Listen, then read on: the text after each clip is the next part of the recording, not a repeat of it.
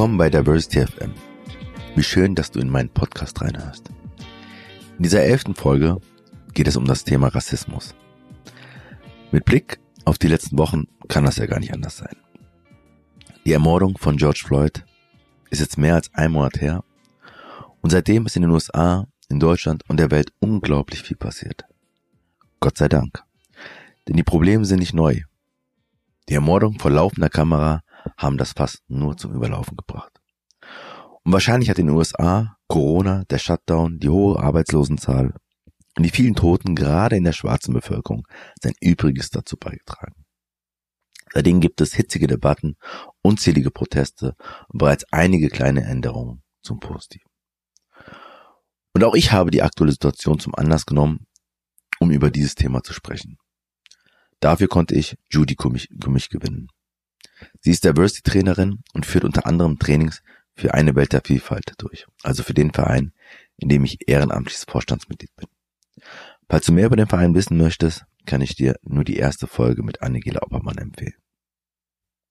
Ich kenne Judy schon länger und finde, sie ist die ideale Gesprächspartnerin, gerade wegen ihrer langjährigen Expertise auf dem Gebiet, auf dem Gebiet Rassismus.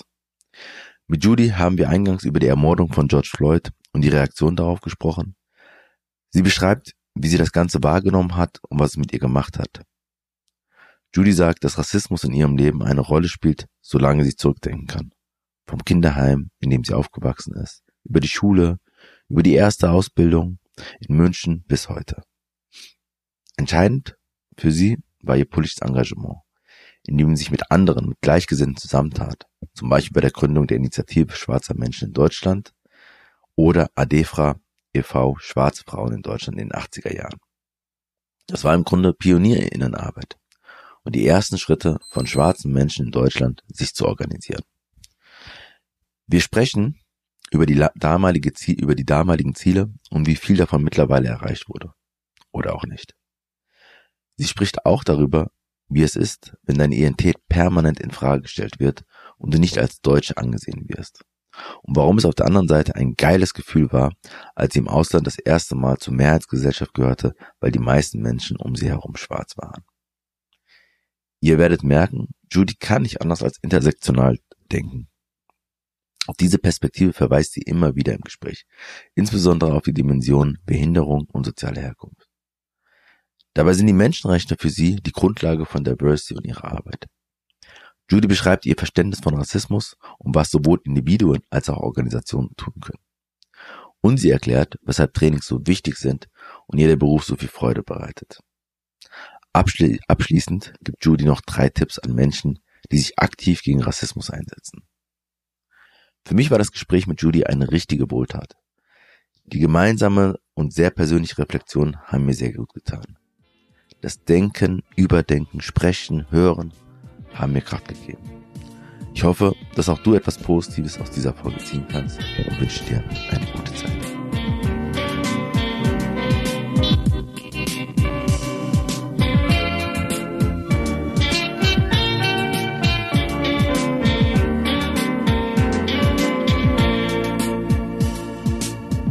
Ja, ich bin sehr, sehr happy, heute über äh, Zoom mit Judy zu sprechen. Und zwar über das Thema Rassismus, was sonst in diesen Zeiten, äh, wenn wir über Diversity vor allem sprechen. Ähm, und ich kenne Judy schon lange. Ich weiß gar nicht wie lange, aber es müssten so zehn Jahre sein. Ähm, ich glaube, später werden wir noch drauf, drauf eingehen, ähm, an welchen Stellen wir sozusagen uns begegnet sind und was wir so am Hut haben eigentlich miteinander. Und ähm, genau, und das war jetzt so, dass ähm, ja ich immer irgendwie relativ kurzfristig leider anfrage. Ähm, aber selbst wenn ich vorher schon einen Plan hätte, äh, wäre der so so verworfen worden in den letzten drei Wochen, weil einfach sehr viel passiert ist. Das, äh, glaube ich, muss ich nicht länger ausführen. Aber dann war relativ schnell klar, dass ich ähm, zum Thema Rassismus was machen will, unbedingt. Ähm, und ähm, wobei es auch nicht ganz einfach war. Ich hatte eigentlich die Kategorie auch ähm, Alter ähm, ähm, im Blick, weil mir das schon noch wichtig war, ähm, in dem ersten Jahr zumindest jede Kategorie mal ähm, einmal im, äh, in der Folge zu haben. Ähm, das hat dann aus anderen Gründen nicht geklappt und ähm, ja, jetzt sind wir hier und sprechen zu Rassismus. Ähm, und ähm, ich würde gerne einsteigen mit dir, Judy. Ähm, jetzt knapp drei Wochen, nächste Woche Montag ist der Tod von oder der die Ermordung von George Floyd drei Wochen her. Und ich hatte unzählige Gefühls, äh, sozusagen Gefühlslagen in den letzten drei Wochen.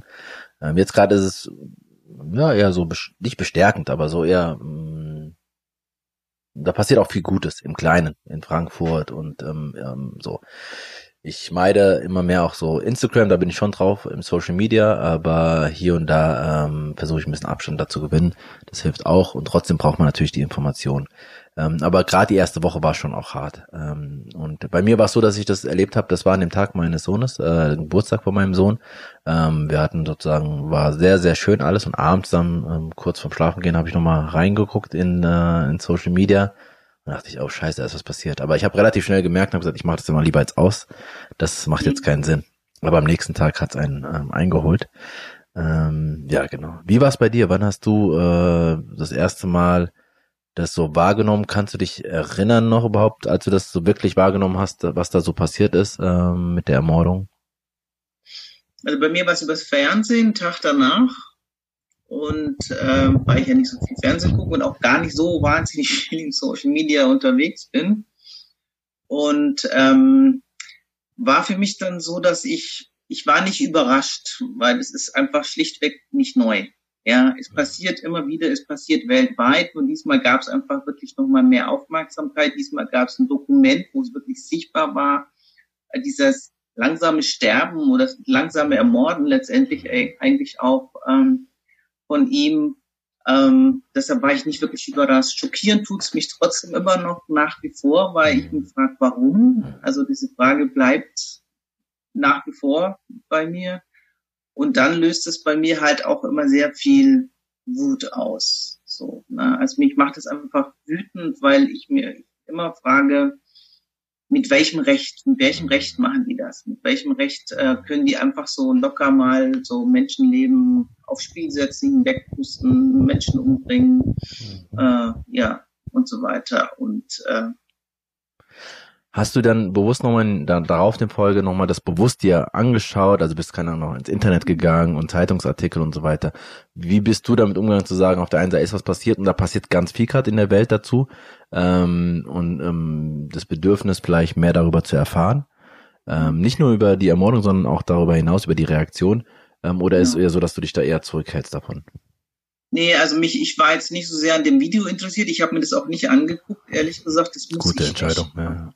Ne? Also das war so, das ist meine, habe ich mich ganz bewusst dafür entschieden, ähm, das eben nicht anzugucken. Mir genügt die Nachricht. Äh, Fotos waren sowieso auch sichtbar. Ne? Und äh, deshalb brauche ich erstmal das, ähm, äh, die Videos ähm, dazu nicht. Und mich hat viel mehr die Reaktionen, die Reaktionen darauf haben mich viel mehr interessiert. Also was, was, was machen die jetzt damit? Mhm.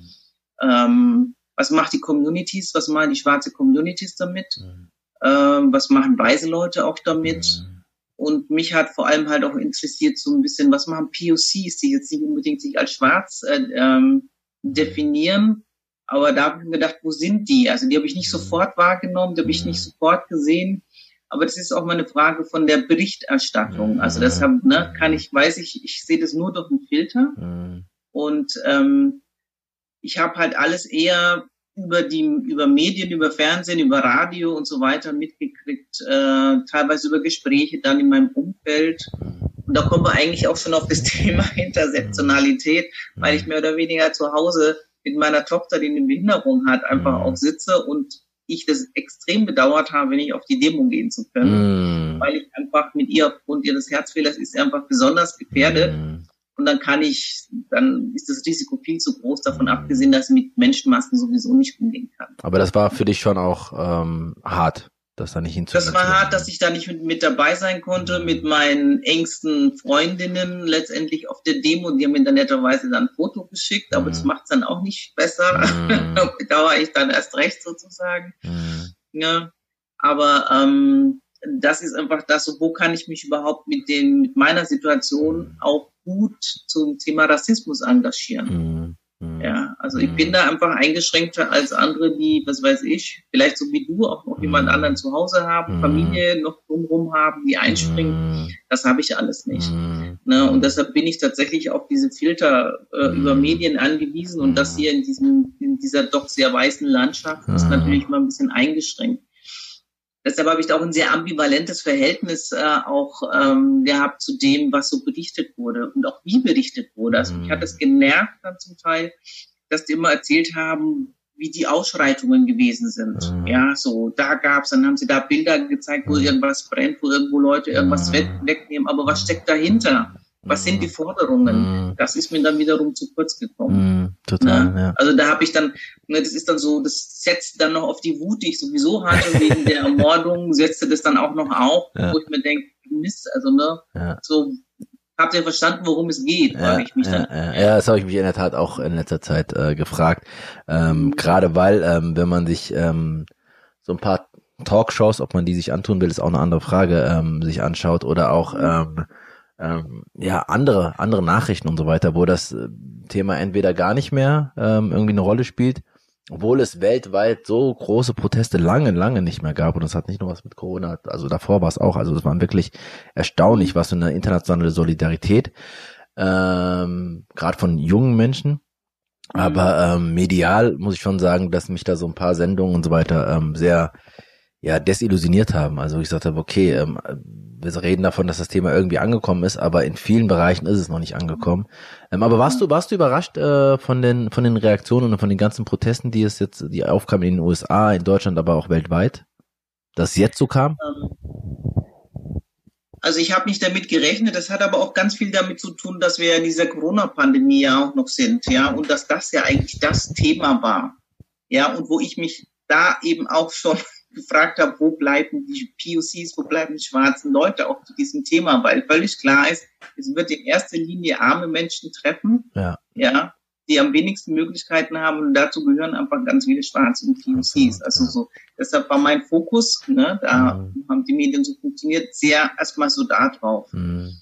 Ähm, aber so im Nachhinein habe ich mir gedacht, ähm, vielleicht war das tatsächlich auch mit ein Grund, wieso das dann tatsächlich auch ähm, so eine starke Reaktion gegeben hat, weil mhm. einfach Schwarze mhm. auch in dieser Pandemie nochmal gemerkt haben, wie sehr Rassismus wirkt. Absolut, ja? absolut. Äh, ja. Und äh, irgendwann ist dann einfach auch mal genug. Ja, ja so. Ja. Und das ist so, ne, wie so oft so ne, das, der Tropfen, der das fast zum Überlaufen bringt. Es ist nicht der erste, der umgebracht wurde von der Polizei. Ähm, und da sind wir übrigens auch wieder bei der Gender, also Intersektionalität, Genderfrage. Ah. Es sind meistens Männer, ja. aber nicht ausschließlich. Ja. Frauen, die umgebracht werden von der Polizei, findet man ganz, ganz selten in den Medien. Mhm. Ja, also da, da findet man wenig Berichte dazu. Es mhm. gibt einen sehr spannenden TED Talk von, von Kimberly Crenshaw. Mhm. Mhm. Ich weiß nicht, ob du den vielleicht zufällig auch kennst. Wo ich sie kenne sie, aber den, das habe ich nicht gesehen, ja. Intersektionalität aufmerksam macht und eben die ganzen Frauen auch benannt, die auch von Polizei umgebracht ah, wurden. Ah, okay, schön. Dann ja. eben dann festgestellt wird, dass die wenigsten die Namen kennen, aber von den Männern kennen sie sie ah, eher. Egal ob schwarz oder ja, weiß. Ja, ja, ja. Ah, total. Der, der, der, Gedanke ist mir in den letzten Wochen ähm, gar nicht so gekommen, aber ne, umso wichtiger, glaube ich, dass wir nicht jetzt, aber gleich noch später nochmal über die Frage, warum mhm. Intersektionalität oder Diversity, wie man auch immer das am Ende nennen will, ähm, so wichtig ist. Ähm, mhm. Und du hast ja auch aus einer sehr persönlichen Geschichte gemacht äh, oder gesagt ähm, mit deiner Tochter und sozusagen das äh, Themenfeld Behinderung, ähm, was das auch bedeutet und dass man sozusagen, vielleicht können wir da nochmal später drauf schauen.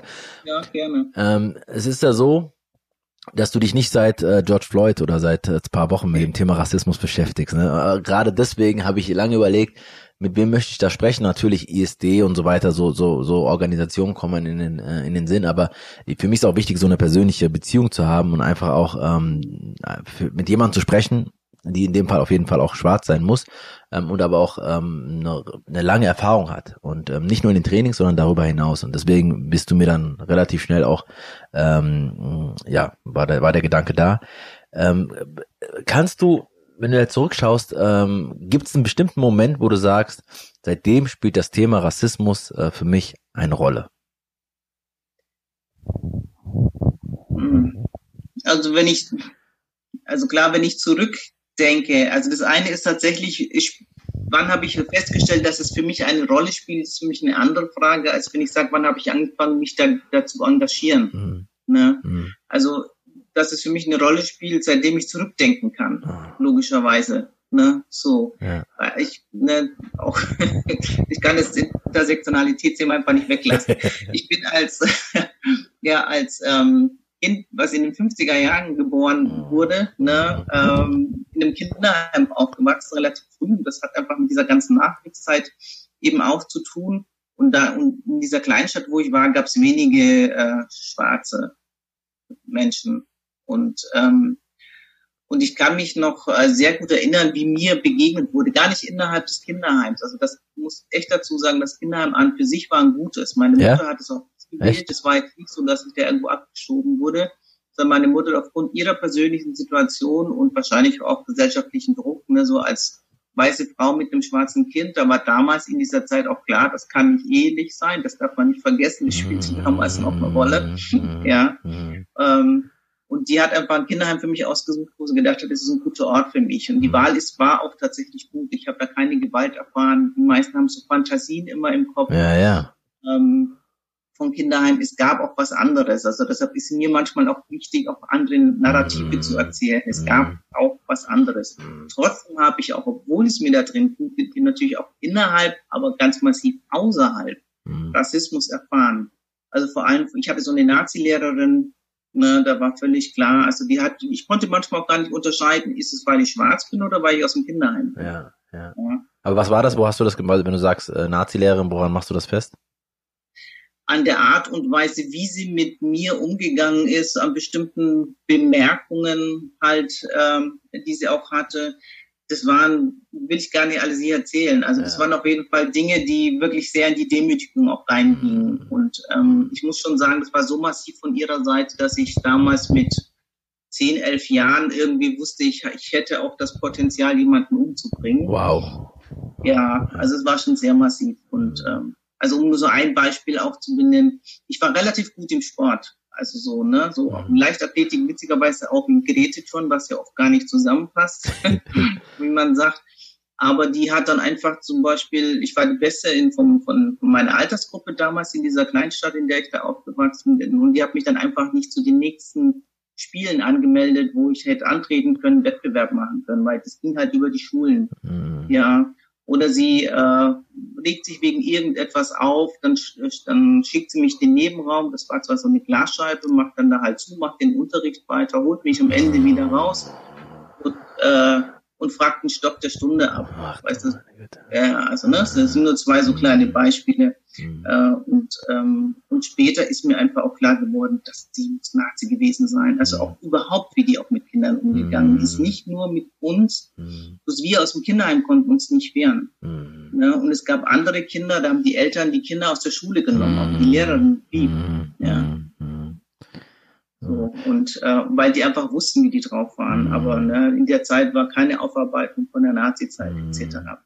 Und das war wahrscheinlich auch nicht für dich jetzt im Sinne von Rassismus, sondern ich fühle mich ungerecht behandelt ähm, und dass das, das, das Wut wieder wahrscheinlich da auch Wut hochkommt. Ja, schon auch von Rassismus. Mir ja? war schon klar, ja? das hat auch mit, mein, mit, mit meinem Schwarzsein auch mmh. zu tun. Mhm. Ne? Und es mmh. hat aber auch was mit meinem, äh, mit meinem sozialen Status letztendlich auch zu tun, weil Kinder aus dem Kinderheim galten als asozial.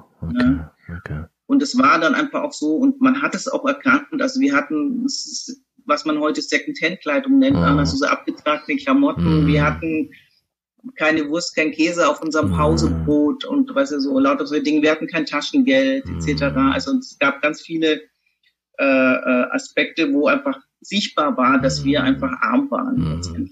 Das heißt, es waren sozusagen zwei Aspekte, die Hautfarbe, auch sozusagen soziale, die soziale ähm, Herkunft oder sozusagen der Status.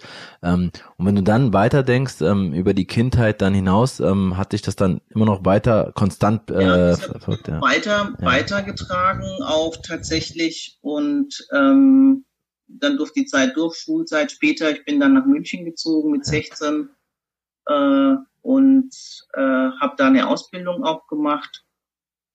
Und da war eine Situation, die hatten, also ich habe elektrotechnische Assistentin gelernt bei Siemens, das ist mein erster Beruf gewesen. Und ähm, da bin ich äh, einfach mal vor, weil ich wissen wollte, was steht in dem Heft über mich drin. Mhm. Und da stand drin, dass mein Vater schwarz ist, also US-Amerikaner ist, ihr Soldat war und ich ein uneheliches Kind bin. Ich war damals 16, 17 Jahre alt. Was hat das für eine Relevanz in der Ausbildung? Mein Gott. Oh ja. Gott. So, ne? Also da, ne, auf der anderen Seite hatte ich dann aber auch wieder super Unterstützung. Ich hatte Glück, wo ich gearbeitet habe in diesem Entwicklungslabor. Ich habe einen super äh, Laborchef gehabt. Mhm. Ich durfte ganz viel machen, was andere Assistentinnen nicht machen durften. Mhm. Aber es lag vielleicht auch daran, dass ich das auch mit eingefordert habe. Mhm. Weiß ich nicht. So, mhm. ne? so eine Kombination wird es wahrscheinlich auch gewesen mhm. sein. Aber es spielte schon immer eine Rolle insofern, weil ich mir sehr bewusst war, ich war in vielen Kontexten, wo ich die einzige schwarze Person war. Mhm. Und das war dir schon auch bewusst oder hast du es gar das nicht so auch wahrgenommen? Das ist beim Kinderheim ein bisschen anders. Da gab es mhm. noch andere Kinder, die waren aber nicht in der Gruppe, in der mhm. ich war. Mhm. Äh, waren auch nicht viele. Später dann, ja, da war ich immer nur die einzige Schwarze. Mhm. Und ähm, bin auch ganz viel Unverständnis gestoßen. Hatte nirgendwo die Möglichkeit, über meine spezifische Situation auch zu sprechen. Ja, so mit wem? Mhm. Waren ja nur weiße Leute um mich herum. Mhm ja, die sich nicht mit Rassismus auseinandergesetzt haben. Also insofern zieht sich das relativ durch mein, mein Leben durch von Anfang an. Aber wann hast du dann sozusagen überhaupt die Möglichkeit, mit anderen schwarzen Menschen auch ähm, zu sprechen? Es muss nicht nur über das Thema überhaupt. Nicht. Also das kam tatsächlich ähm, sehr viel später. Mhm. Also ich habe dann, ich habe angefangen, mich zu engagieren in der in der damals noch Friedensinitiative. Mhm. Witzigerweise über eine Bekannte bin ich reingeraten in die Friedensinitiative der Beschäftigten in den Medien. Ich habe nie in den Medien gearbeitet. Ich war die Einzige, die in den Medien gearbeitet hat in dieser Friedensinitiative. Aber ich wurde da akzeptiert. Also ja. Und das ist so mein, also das würde ich sagen, das ist so der Startpunkt meiner politischen Arbeit. Ah. Ne? Dann war ich in der Frauenfriedensinitiative, ah. dann war ich bei den Frauen ziemlich aktiv und dort habe ich Jasmin getroffen, Jasmin Eding ne, in der Frauenfriedensinitiative. Ja, ja. Und es war die erste, ähm, ja damals, also heute auch noch natürlich, Afrodeutsche, die ich näher gesehen habe, so, ne, die ich jetzt nicht von von von äh, klein auf kannte oder so, ja. ja. Und wir haben aber damals noch nicht miteinander geredet und es war oft so gewesen, dass wir Afrodeutsche uns immer so angeguckt haben, so wir haben was, ja, ja, ja, wir haben uns irgendwas erkannt in uns, aber wir haben nicht miteinander geredet. Das hat, das hat ganz viel auch mit Scham zu tun und mit dem Bewusstsein, ach, du bist ja anders. Ne? Also in dem Moment, wo du quasi im Spiegel guckst, wird dir klar deine, deine, deine Ausnahmestellung. Mhm. Und zum Glück haben wir aber irgendwie die Telefonnummern ausgetauscht. Ich frage mich warum, obwohl wir eigentlich nicht wirklich vorher miteinander gesprochen hatten. Und ich war zu der Zeit äh, habe ich dann, ich habe einen zweiten Bildungsweg gemacht, habe dann studiert und über entwicklungspolitische Stipendienprogramm mhm. bin ich nach Ghana ge, äh, mhm. gereist. Wann war das und ungefähr? aus, also in dieser Zeit, ich war dann auch eine Zeit lang äh, äh, tätig in diesem Feld. Mir war klar, das sind Strukturen, die will ich nicht unterstützen jenseits von einzelnen Menschen, jenseits von einzelnen Projekten, die ich gut fand, aber mir war klar, ich möchte nicht in diesem sogenannten Entwicklungsarbeit. In, welcher, in welchem Zeitraum war das, äh, wo du da so aktiv warst? Ähm, Anfang der 80er, Mitte der 80er, mhm. ja, Mitte mhm. der, so um die Mitte der 80er. Okay, aber das heißt sozusagen, das war, nachdem sozusagen äh, äh, viel dich in Räumen bewegt hast, die sozusagen absolut weiß waren, mit wenigen Ausnahmen, hast du dann genau. sozusagen ähm, das erste Mal sozusagen ist der totaler Kontrast gewesen. Das ist aber, aber in sozusagen, also, ja. Also Jasmin hatte mich, nachdem ich dann aus Ghana zurückgekommen war und wusste, Entwicklungspolitik ist es nicht, ja, ja wusste aber nicht was. Und da kam gerade der Anruf von Jasmin. Ja. Und die war damals schon auf einem Treffen, ich glaube in Amsterdam oder wo. Das war von schwarzen, ähm, äh, von schwarzen Afrodeutschen oder mhm. Afro-HolländerInnen, mhm. äh, ich glaube, waren alles Frauen, wenn ich mich nicht irre. Ja. Sie hat Katharina Okuntoye kennengelernt, mhm. eben ja, nach dem Buch Farbe bekennen. Ja. Den Verlag angeschrieben und Kontakt auch zu ihr aufgenommen. Und die hat mich dann angerufen und gefragt, ob ich nicht Interesse hätte. Und das kam mir gerade recht. ja. Ne? Und dann haben wir tatsächlich angefangen, ADEPRA zu gründen, weil uns auch klar war von Anfang an, das äh, ist nochmal eine andere Perspektive. Ja. Und aber gleichzeitig auf die ISD in München, weil uns okay. auch immer klar war, wir arbeiten auch logischerweise mit äh, gemischt geschlechtlich. Ja. Und dadurch auch sehr viele Konflikte innerhalb der weißen Frauenbewegung, ja. ja. weil wir uns das nicht nehmen lassen haben, weil wir darauf bestanden haben, weil wir eingefordert haben, dass wenn sie wollen, äh, ne, gegen Rassismus äh, äh, sie eintreten wollen, was da damals kam, aufkam, ja. Rassismus innerhalb der, der Frauenbewegung, ja. der Weißen, ja ähm, dann müssen sie auch den Kampf mit gemeinsam mit Männern unterstützen gegen Rassismus. Ah, okay. das war so ein Spannungsfeld. Äh, ich glaube, das ist, besteht bis heute. Ist, ich muss mal gerade, es ist ja schon spät, wir haben ja schon über nach 22 Uhr das Licht hier anmachen im Zimmer. Ja.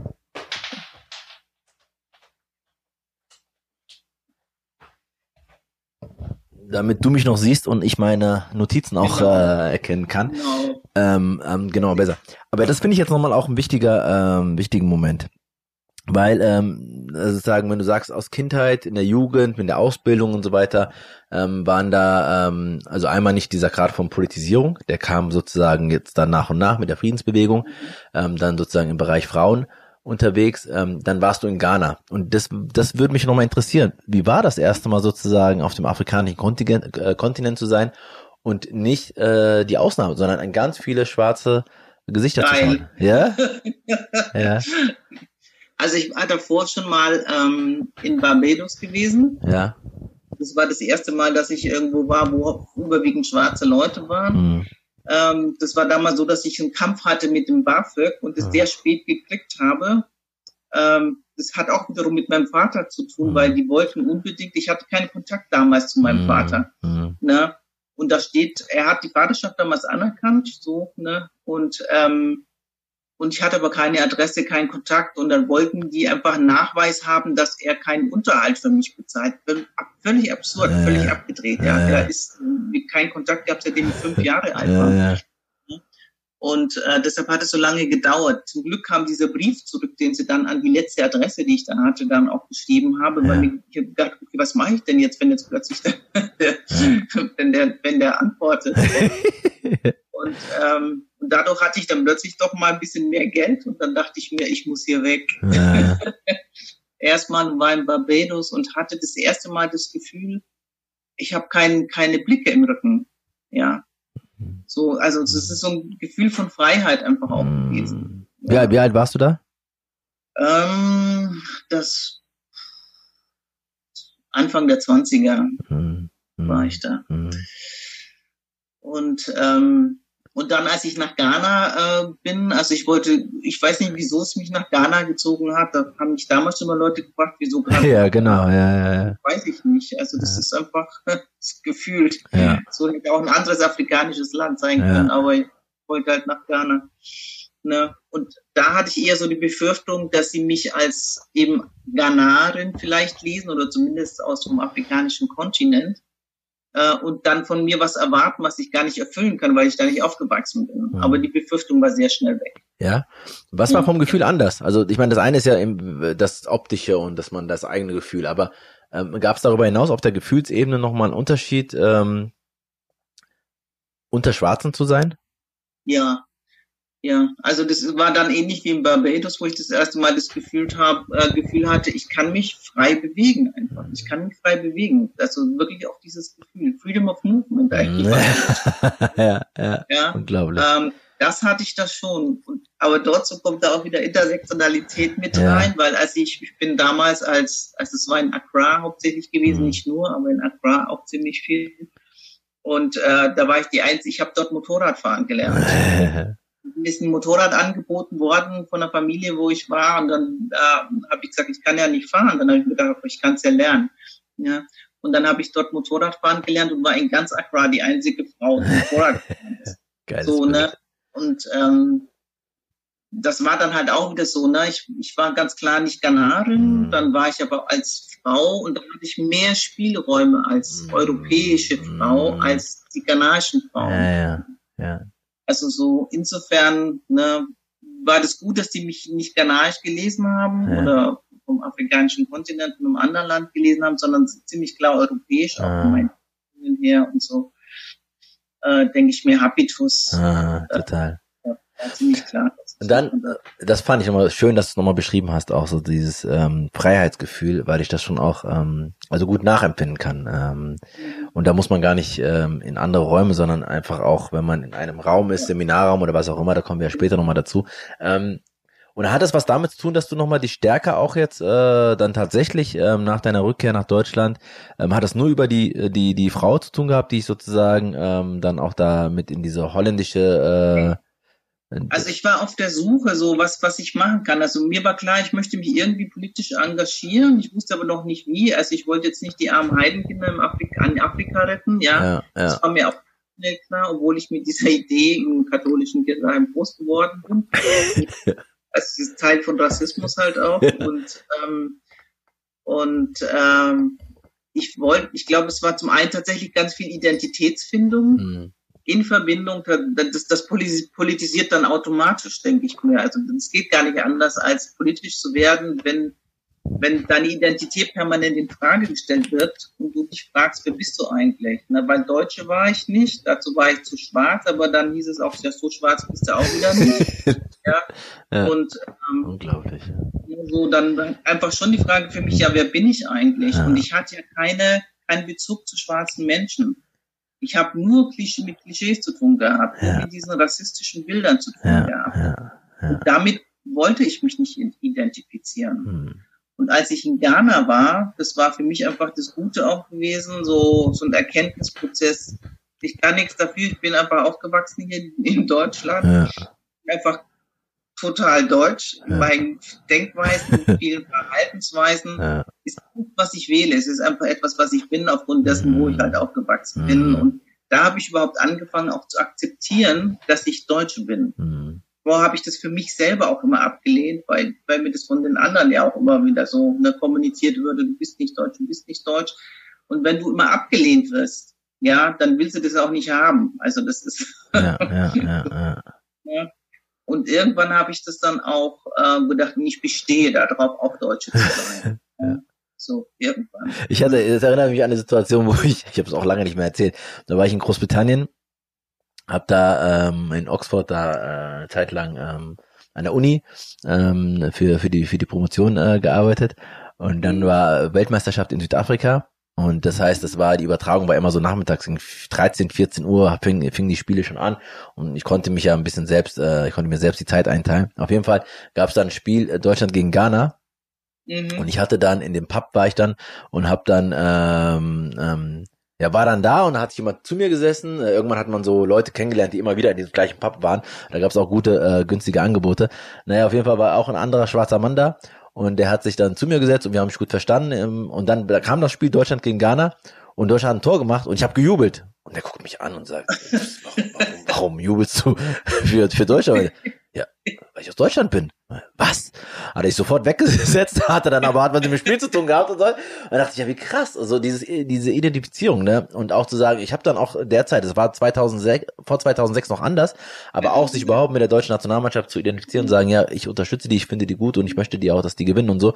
Ähm, das hat für mich auch so eine Veränderung über die Jahre ähm, erzeugt. Aber das war nochmal toll, total der Kontrast, weil er selbstverständlich davon ausgegangen ist, dass ich vielleicht was anderes sein kann, aber auf jeden Fall äh, nicht Deutscher. Und ich dann aber sagte, ja, okay, doch, das hab, da habe ich schon was damit zu tun. Ähm, deswegen finde ich es spannend, wenn du sagst, ähm, dieses Akzeptanz, weil das ja auch kein einfacher äh, Weg ist, wenn man diese negative Erfahrung vorher hatte. Ja, genau. Und äh, also wie gesagt, und ich habe dann irgendwann gedacht, nee, ich habe genauso das Recht wie alle anderen, auf Deutsch ja. zu sein, weil ich hier aufgewachsen bin, groß geworden bin, nur mit dieser Sprache. Also ich ja. bin ja auch nicht bilingual ja. aufgewachsen oder mehr, mehrsprachig, wie manche Möglichkeit haben. Ja. dann haben wir gedacht, nee, das lasse ich mir nicht nehmen. Und ähm, und ähm, ja, ich muss es ja nicht raushängen lassen, aber es ist einfach ein Fakt. Ja, ja, ja, ja absolut.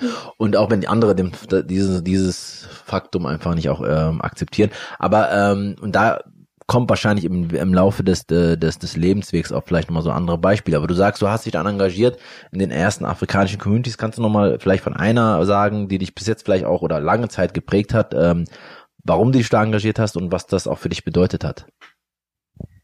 Na, ich habe mich ja hauptsächlich bei Adebra engagiert. Kannst du mal sagen, was das äh, ist? Adebra, Adebra ist, äh, also ne, die Abkürzung von Adebra ist ja afrodeutsche Frauen. Mhm. Und es ist eigentlich ein Name auch im Amharischen, mhm. der bedeutet die Frau, die Mut zeigt. Mhm. Das fand, fand wir ganz schön. Ja. Ne? Äh, und passend auch dann auch zu der, zu der, weil es auch tatsächlich so war damals. Ich denke mal, die, die Jugend von heute kann sich das gar nicht so vorstellen, wie das war. So diese, letztendlich diese Aufbruch, diese Startzeit, äh, letztendlich auch mit der Organisation von den, von, von schwarzen Communities, gerade von mhm. afro-deutschen Communities, weil das ist auch nochmal ein Unterschied. Und, ähm, und das war schon so, also wir, ich denke auch so, auch was ISD angeht, auch wenn die jetzt relativ äh, ne, so bekannter jetzt auch geworden sind mhm. inzwischen. Ähm, wir haben, glaube ich, ganz viel Maßstäbe auch gesetzt in München. Also mhm. wir hatten, wir waren das erste, wir hatten das erste Büro überhaupt, Echt, ja, ja. Äh, in München, so mit einer festen Adresse. Letztendlich, ich war damals die erste, die im Ausländerbeirat überhaupt war, weil es gab ja keinen Ort, wo das Thema Rassismus ah, ah anbringen konntest. Und dann habe ich mich einfach dafür eingesetzt, dass wir das dann wenigstens, im, auch wenn wir keine Ausländerin sind, ja, auch machen, äh, machen können. Ja. ja. Und ähm, ich glaube, das sind so Dinge, die schon was bewegt haben. Und wir haben auch zum Beispiel das erste Bundestreffen im Tagungshaus gemacht. Ja. Also nicht so wie die zwei, die davor waren oder so, da hat man sich dann getroffen, dann ist man wieder auseinandergegangen und das hat eine ganz andere Atmosphäre geschaffen. Das wird heute noch so gemacht. Mhm. Ja. Mhm. Und, ähm, und das haben wir halt alles mit, mit Adefra ISD damals so, äh, wir haben das nicht so extrem getrennt. Also wir haben einfach gesagt, okay, das gibt hier so eine Adefra als Frauengruppe, dann gab es auch noch die Lesbengruppe innerhalb von Adefra mhm. und dann ähm, und dann halt noch ISD und das war eben, das hat sehr ineinander gegriffen. Und, und das war, war alles so Mitte, Mitte der 80er? Genau, Mitte der 80er, 80er ja. genau, Mitte, Ende der 80er vor allem halt auch. Also Aber auch spannend, dass das sozusagen zu der Zeit so mehrere Entwicklungen waren, wo so Initiativen begonnen haben. Genau, ne? Also wir haben auch so die, die ersten Interviews dann auch gegeben. Wir waren, gab mal im Fernsehen so eine Talkrunde Damals war ich noch ziemlich unerfahren. Ja. Heute weiß ich mehr, wie ich damit umgehe. Lass mich mal so über den Mund fahren. Ja. So. Und ähm, also das sind einfach so Dinge. So. Erste Zeitungsartikel über uns. Wir haben dann einfach auch gelernt, wie organisiert uns überhaupt? Ja. Äh, wie funktioniert ein Verein? Was ist dafür notwendig? Ja. Also allein schon die Vereinsgründung war, war schwierig. Wir wollten die Gemeinnützigkeit haben in München. Mhm. Äh, und diese Abgabenordnung sieht aber nicht vor, irgendwas gegen Diskriminierung, vielleicht gar nicht gegen Rassismus, außer Antisemitismus. Also blieb uns, wenn wir nicht zwangsweise in einen Wohlfahrtsverband wollten, äh. was wir nicht konnten als schwarze. Organisation, sondern wenn, dann machen wir das freiwillig, dann blieb uns nur die Völkerverständigung. ja. Und äh, dann haben wir halt die Völkerverständigung auch gewählt und dann wollten die uns die Gemeinnützigkeit äh, nicht geben mit dem Argument, schwarze Frauen sind keine Völker und deshalb ist das, was wir machen, keine Völkerverständigung. Äh. Da bin ich echt, also ich bin ja eigentlich, gehe nicht so schnell an die Decke. Da hätte ich hier am liebsten den Aktenordner auf Habe ich nicht gemacht. Und dann habe ich mir gedacht, also ich habe ja auch gesagt, was, was will sie denn noch mehr, als dass es keine Rolle mehr spielt an Völkerverständigung, äh, herkommt. Äh, Aber das kann auch nicht gezogen und dann haben wir gedacht, okay, und da lernt man einfach strategisch zu arbeiten. Was müssen wir tun? Und das ist einfach ne, das ist ein rassistisches System, das sieht nur vor, dass man sich gegen Rassismus einsetzt. Wie können wir strategisch damit vorgehen? Dann haben wir es einfach damals so gemacht wir haben einfach in allen Städten, da wo wir, wo wir einfach Frauen hatten, ne, weil das ist ja eine bundesweite Organisation, ähm, und da haben wir einfach gesagt, versucht, da wo es zuerst ist, da machen wir unseren, unseren äh, äh, Sitz, dann den Vereinssitz und wechseln ist dann nicht das Problem. Und das haben wir dann auch tatsächlich so gemacht. Das war damals Frankfurt, da war es am unproblematischsten ah, mit unserer Praxis. Interessant. Äh, und dann haben wir eben erstmal den Vereinssitz in Frankfurt gehabt und haben dann später nach, nach äh, München verlegt, weil es dann sinnvoller ist, natürlich da, wo das Büro ist, auch einen Vereinssitz zu haben. Ja. Ne? Aber ähm, das sind einfach so, du musst einfach lernen, Strategien zu fahren, eben gegen dieses System. Also ja. wie komme ich da durch? Ja, das finde ich nochmal auch wichtig, auch sozusagen dieses, also das, das eine, dass wie ihr euch ähm, sozusagen bewegt habt in diesem Raum, überhaupt auch organisiert habt, aber auch zu verstehen, wir sind in einem System und ähm, das gehört zwangsläufig dazu, dass solche Dinge verhindert wird, ähm, Empowerment, Engagement und so weiter. Aber kannst du mal sagen, ob es da, was war euer, wo du sagen, das war unser politisches Ziel damals? Das war wahrscheinlich nochmal anders oder ich weiß nicht, ob es ähnlich war wie jetzt. Gab es so ein Hauptziel, wo ihr gesagt habt, okay, das wollen wir erreichen mit diesem Verein? Äh, also definitiv war überhaupt erstmal, dass wir wahrgenommen werden als Teil der Bevölkerung. Das war ein ganz wichtiges Team, ne, als selbstverständlicher Teil der deutschen Bevölkerung. Ne. Und einfach, dann ging es auch ganz stark nochmal um die Benennung. Ja, also der, heute ist es selbstverständlich, Afrodeutsch zu sagen. Das war ein langer Kampf von uns. Ja, dass wir überhaupt dahin kommen, dass man heute so in, in Zeitungen Afrodeutsch liest oder schwarze Deutsch liest, ist ein Teil unserer Geschichte. Wie wurdet ihr damals genannt? Hm? Wie wurdet ihr damals genannt? Wie haben andere euch genannt? Die ganzen rassistischen Bezeichnungen. Ach so, ach so krass, ja, ja will ich jetzt hier gar nicht wiederholen. Ja, ja, ne? okay, ne? Aber okay. die sind dir wahrscheinlich auch. Ach so, ja, ja, ich dachte, das, ich meine öffentlich, okay, aber stimmt, 80er Jahre kann auch sein. Ich dachte, das ist ja, eher so. Ja, ja, genau. Also das, das war's. Äh, dann Anerkennung der Geschichte ja, sowieso, ja, dass es uns nicht erst gibt seit 45. Ja, ja, ja, ja. War einfach auch so ein ganz wichtiger ähm, Aspekt äh, gewesen. Ich würde Und ähm, ja, einfach damals war es tatsächlich erstmal so Gehör zu finden für unsere spezifischen Lebenssituationen. Mhm, mh, mh. Würde ich am Ende nochmal gerne fragen, ich habe es mir aufgeschrieben, ähm, wie weit wir jetzt sind mit diesen, äh, mit diesen Zielen, aber machen wir später. Ähm, okay, das heißt, du hast dich dann in den 80er Jahren so engagiert. Was war der nächste Meilenstein, ähm, der dann war danach? Äh, komme ich wieder zum Thema Intersektionalität. Ja, gerne, gerne. Du weißt ja, ich habe eine Tochter, die, die eine Behinderung hat. Die hat mhm. ein Down-Syndrom, die ist inzwischen jetzt 30 Jahre alt. Mhm.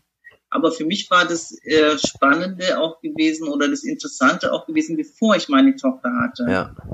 Mir ist schon aufgefallen, dass innerhalb, wo wir angefangen haben, uns zu organisieren, eben als ISD, Gruppen, wie auch immer, also manche haben sich auch anders genannt, ja, ist mir aufgefallen, dass auch da Ausschlüsse passieren.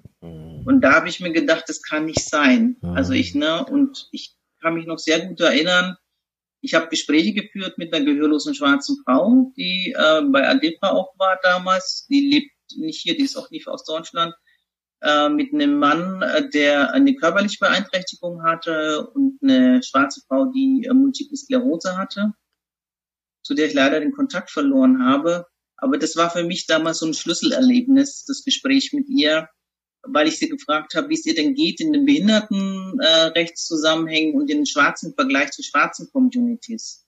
Und die hat dann zu mir gesagt, na ja, ähm, wenn ich in schwarzen Zusammenhang bin, hängen bin, muss ich meine Behinderung ausblenden. Wenn ich im Behindertenrecht zusammenhängen bin, muss ich mein Schwarzsein ausblenden. Ich kann nie die sein, die ich wirklich bin. Dann dachte ich mir, aber darum geht's doch. Ja. ja. So, ja, und, und seitdem kämpfe ich eigentlich auch darum, dass wenn wir sagen, wir sind eben für die schwarze Community, dann bitte alle Schwarzen. Mhm. Ja. Mhm. Und ähm, deshalb ja, ist mir einfach auch das Thema so wichtig. Und dann habe ich einfach selber nochmal meine Tochter ähm, mhm. aufgeklickt, wo ich dann nochmal auf anderen Ebenen nochmal mitgekriegt habe, was das mhm. heißt. Mhm. Ja. Mhm. Gar nicht eingehen. Ja. Aber ähm, ja, warst du da schon in Berlin? Ich bin nach Berlin gezogen zur Einschulung meiner Tochter. Ah. Auch wieder eine eigene Geschichte. Das hat nicht unbedingt was mit, ich weiß nicht, wie, ob das nicht auch was mit Rassismus zu tun hat. Ja. Weil ich wollte sie damals ein zweites Jahr zurückstellen, weil ich der Meinung bin, dass sie ähm, ähm, einfach noch nicht für eine Schule reif mm. genug ist. Sie braucht einfach mm. noch Zeit. So, mm. es gibt einfach Kinder, das heißt ja nicht umsonst Entwicklungsverzögerung, die ja. ist einfach langsamer gewesen in ihrer Entwicklung. Ja. Und dann wollten die äh, meine Tochter nicht zurückstellen. Mhm. Ein zweites Mal. Und dann hatte ich einfach ganz ad hoc damals gesagt, na, wenn sie sich nochmal zurückstellen, dann melde ich sie in einem anderen Bundesland an und dann haben sie keinen Zugriff mehr. Ja. Und dann ist die Klappe runtergefallen. Ja. und dann habe ich mir gedacht, warum eigentlich nicht? so. Und habe dann wirklich überlegt, von München wegzugehen, woanders hinzugehen weil ich hatte damals gerade keinen Job, weil ich habe mhm. hab davor bei Adebra gearbeitet, mhm. also im Frauenzentrum ja. ja. für Adebra und dann direkt für Adebra habe ich mir selber eine Stelle geschaffen damals über ABM-Mittel, mhm. Arbeitsbeschaffungsmaßnahmen mhm. nannte, nannte sich das und ähm, ich hatte keine Partnerschaft, also meine Tochter, ich habe keine weiteren Kinder, so da hing jetzt nicht jemand groß noch dran. Und dann dachte ich mir, warum eigentlich nicht umziehen, weil so ein Wechsel wäre nicht schlecht und habe erstmal geguckt, wo will ich hin. Ich bin Großstadtmensch, mir war klar, es muss eine Großstadt sein. Ja. Berlin kenne ich seit meiner Kindheit. Meine Mutter ist aus Potsdam, ich ja. hatte Verwandtschaft in Berlin, ah. noch zu Mauerzeiten war ich oft da. Äh, dann Hamburg hatte ich mir nochmal angeguckt, weil die relativ gut waren, was das Thema Inklusion mhm. oder damals noch Integration anging. Mhm. Oder Köln hat mir einfach auch ganz gut gefallen als Stadt. Und äh, ich bin dann aber doch dann zu Berlin, weil da schon mein halbes soziales Netz inzwischen hingezogen war ja. und äh, mir das einfach sehr wichtig ist. Also ja. ne, ich habe nach wie vor meine schwarzen Bezüge hier, die ja. mir einfach enorm wichtig sind. Mhm.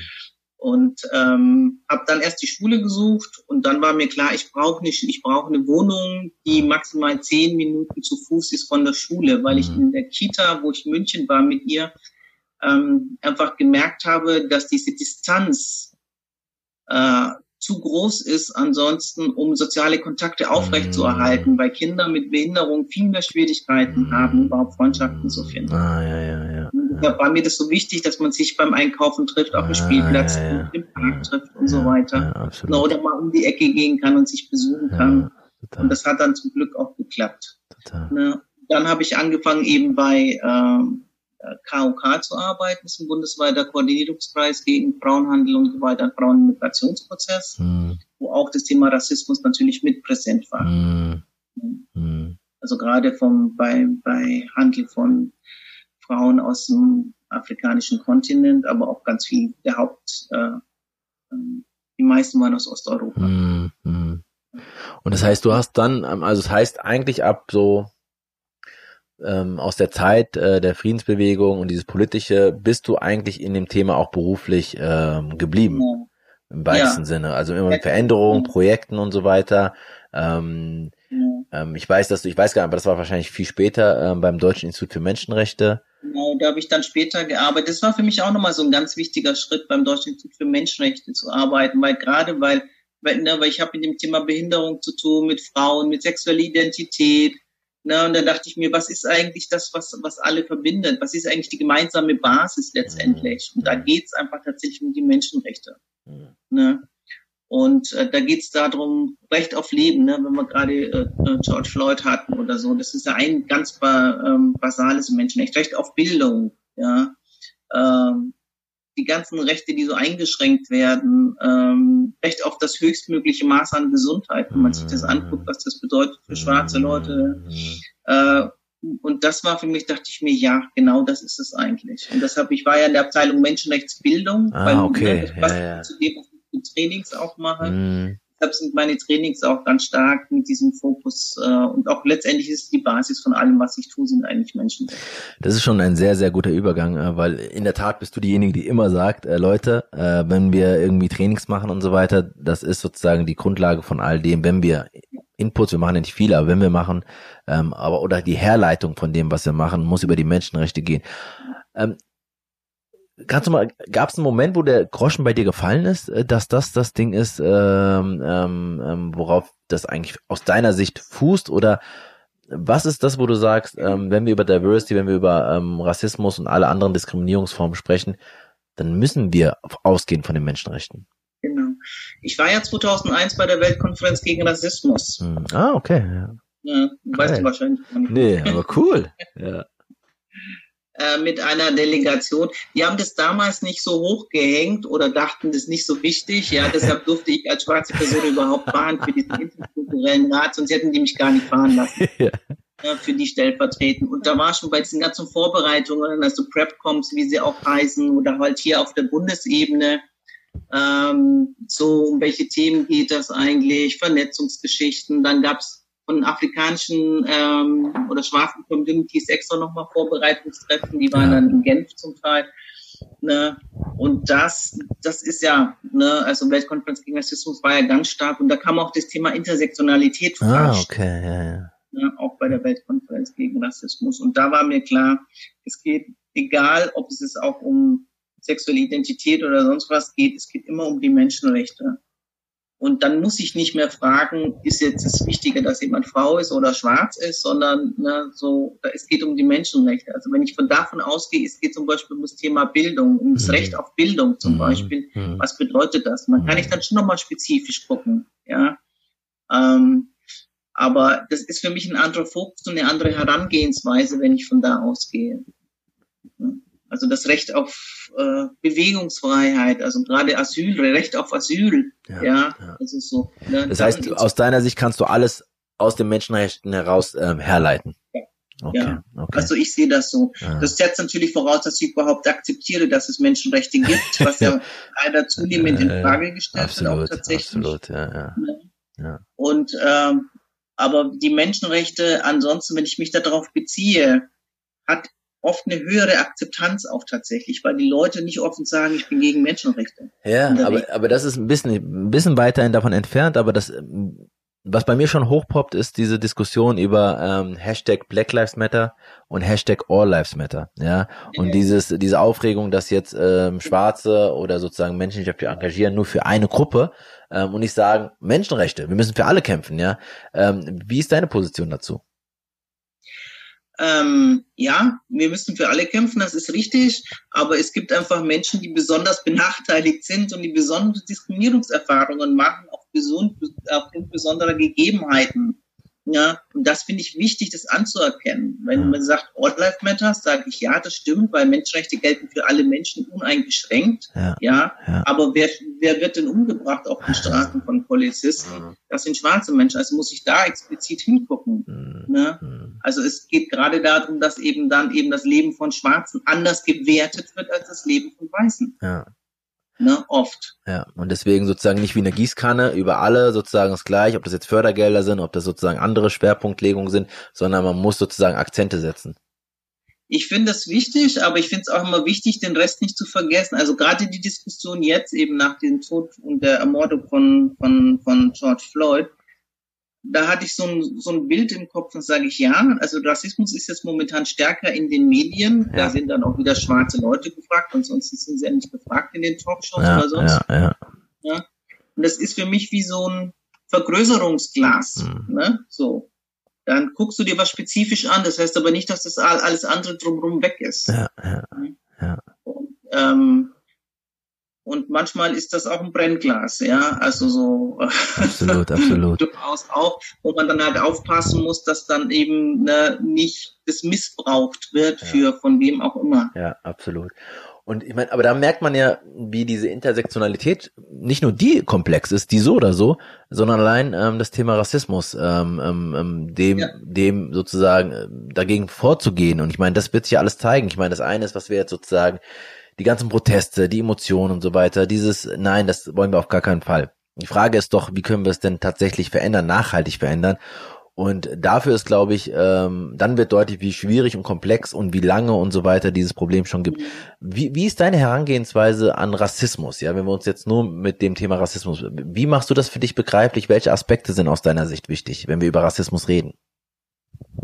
Also wie ich Rassismus verstehe, meinst genau, du jetzt? Oder? Genau, genau. Also naja, es ist, also ich für mich, ich sehe sehr stark so als, ähm, ja, es ist, wie soll ich das mit benennen, also als, ja, als machtvolles gesellschaftliches Ordnungssystem letztendlich, das mhm. eine Regel kapitalistische Zwecken dient, mhm. ja, so. Mhm. mhm. Das ist, was ich ja auch nicht, also ne, gerade wenn man zurückschaut in die Kolonialzeit, ja, ja, ja, ne, wo ja auch ganz klar wurde und auch sehr stark nochmal benannt wurde und auch erkämpft wurde, dass es in die Abschlussdokumente kommt, ist das eben ähm, äh, Kolonialismus, was die Hauptursachen ist von, von, von Rassismus.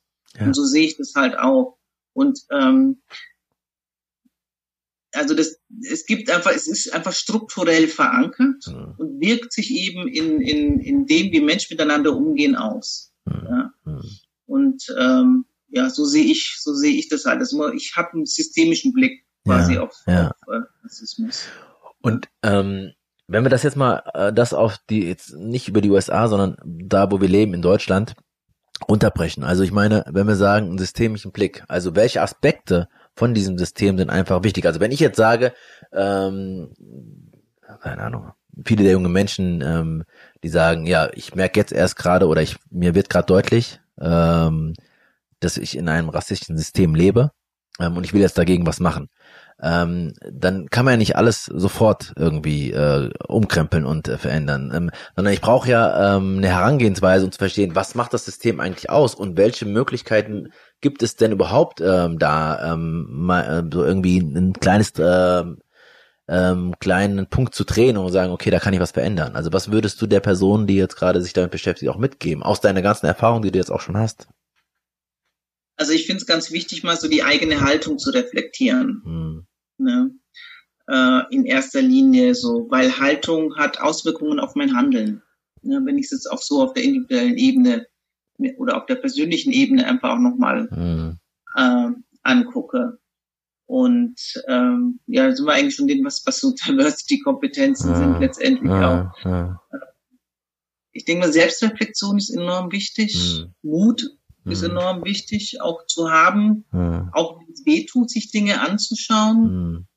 ähm, sich mit Bequemlichkeit auseinandersetzen. Mhm. Und dabei Privilegien zu haben, ist bequem, erleichtert das Leben, ganz klar. Ja. ja. ja. Ich mich nicht kümmern muss, ob ich groß kümmern muss, ob ich jetzt eine Wohnung kriege oder nicht oder wenn ich mich irgendwo bewerbe, äh, ist es einfacher, mich nur zweimal zu bewerben als hundertmal. Ja. Völlig klar. Ja. ja. Also, ähm, und ich finde es auch wichtig, sich die, die, die, die Perspektiven, also nicht die Perspektiven einzunehmen, sondern die Perspektiven zu kennen von den Menschen, gegen die sich Rassismus richtet. Ja. Und was mir auch wichtig ist, wieder so, wenn ich sage systemischer Blick, dieses Verständnis, dass alle betroffen sind, mhm. nur auf unterschiedliche Weise, mhm. weil oft werden immer nur die als Betroffene bezeichnet, gegen die sich etwas richtet, ja. ganz allgemein bei Diskriminierung. Ja. Aber so, so, so, sofern ich verstehe, dass ich Teil des Ganzen bin, ja. denke ich mir, ist der erste Schritt, das zu erkennen. Ja. Und würdest du in der, in der Tat, ja, ja aber sag, sorry, äh, sag weiter. Sag weiter. Jetzt mach weiter. Ich, ich, ja, ja, ja, ich bin jetzt gerade total drin und denke so, okay, jetzt wird total spannend, jetzt sind wir im Kern. Weil ich überlege gerade, weil ich meine, es gibt jetzt auf dieser Demo, auf der ich war jetzt am Samstag am Römer, und ähm, da kommt man ins Gespräch mit Leuten, die sozusagen, also wie gesagt, erstaunlich viel Junge, da frage ich mich echt, wo die anderen alle sind, die in den Institutionen arbeiten, die alle da unterwegs sind und so weiter. Denke ich mir wirklich, naja, um das System zu verändern, äh, braucht man die Junge und die Energie und so weiter.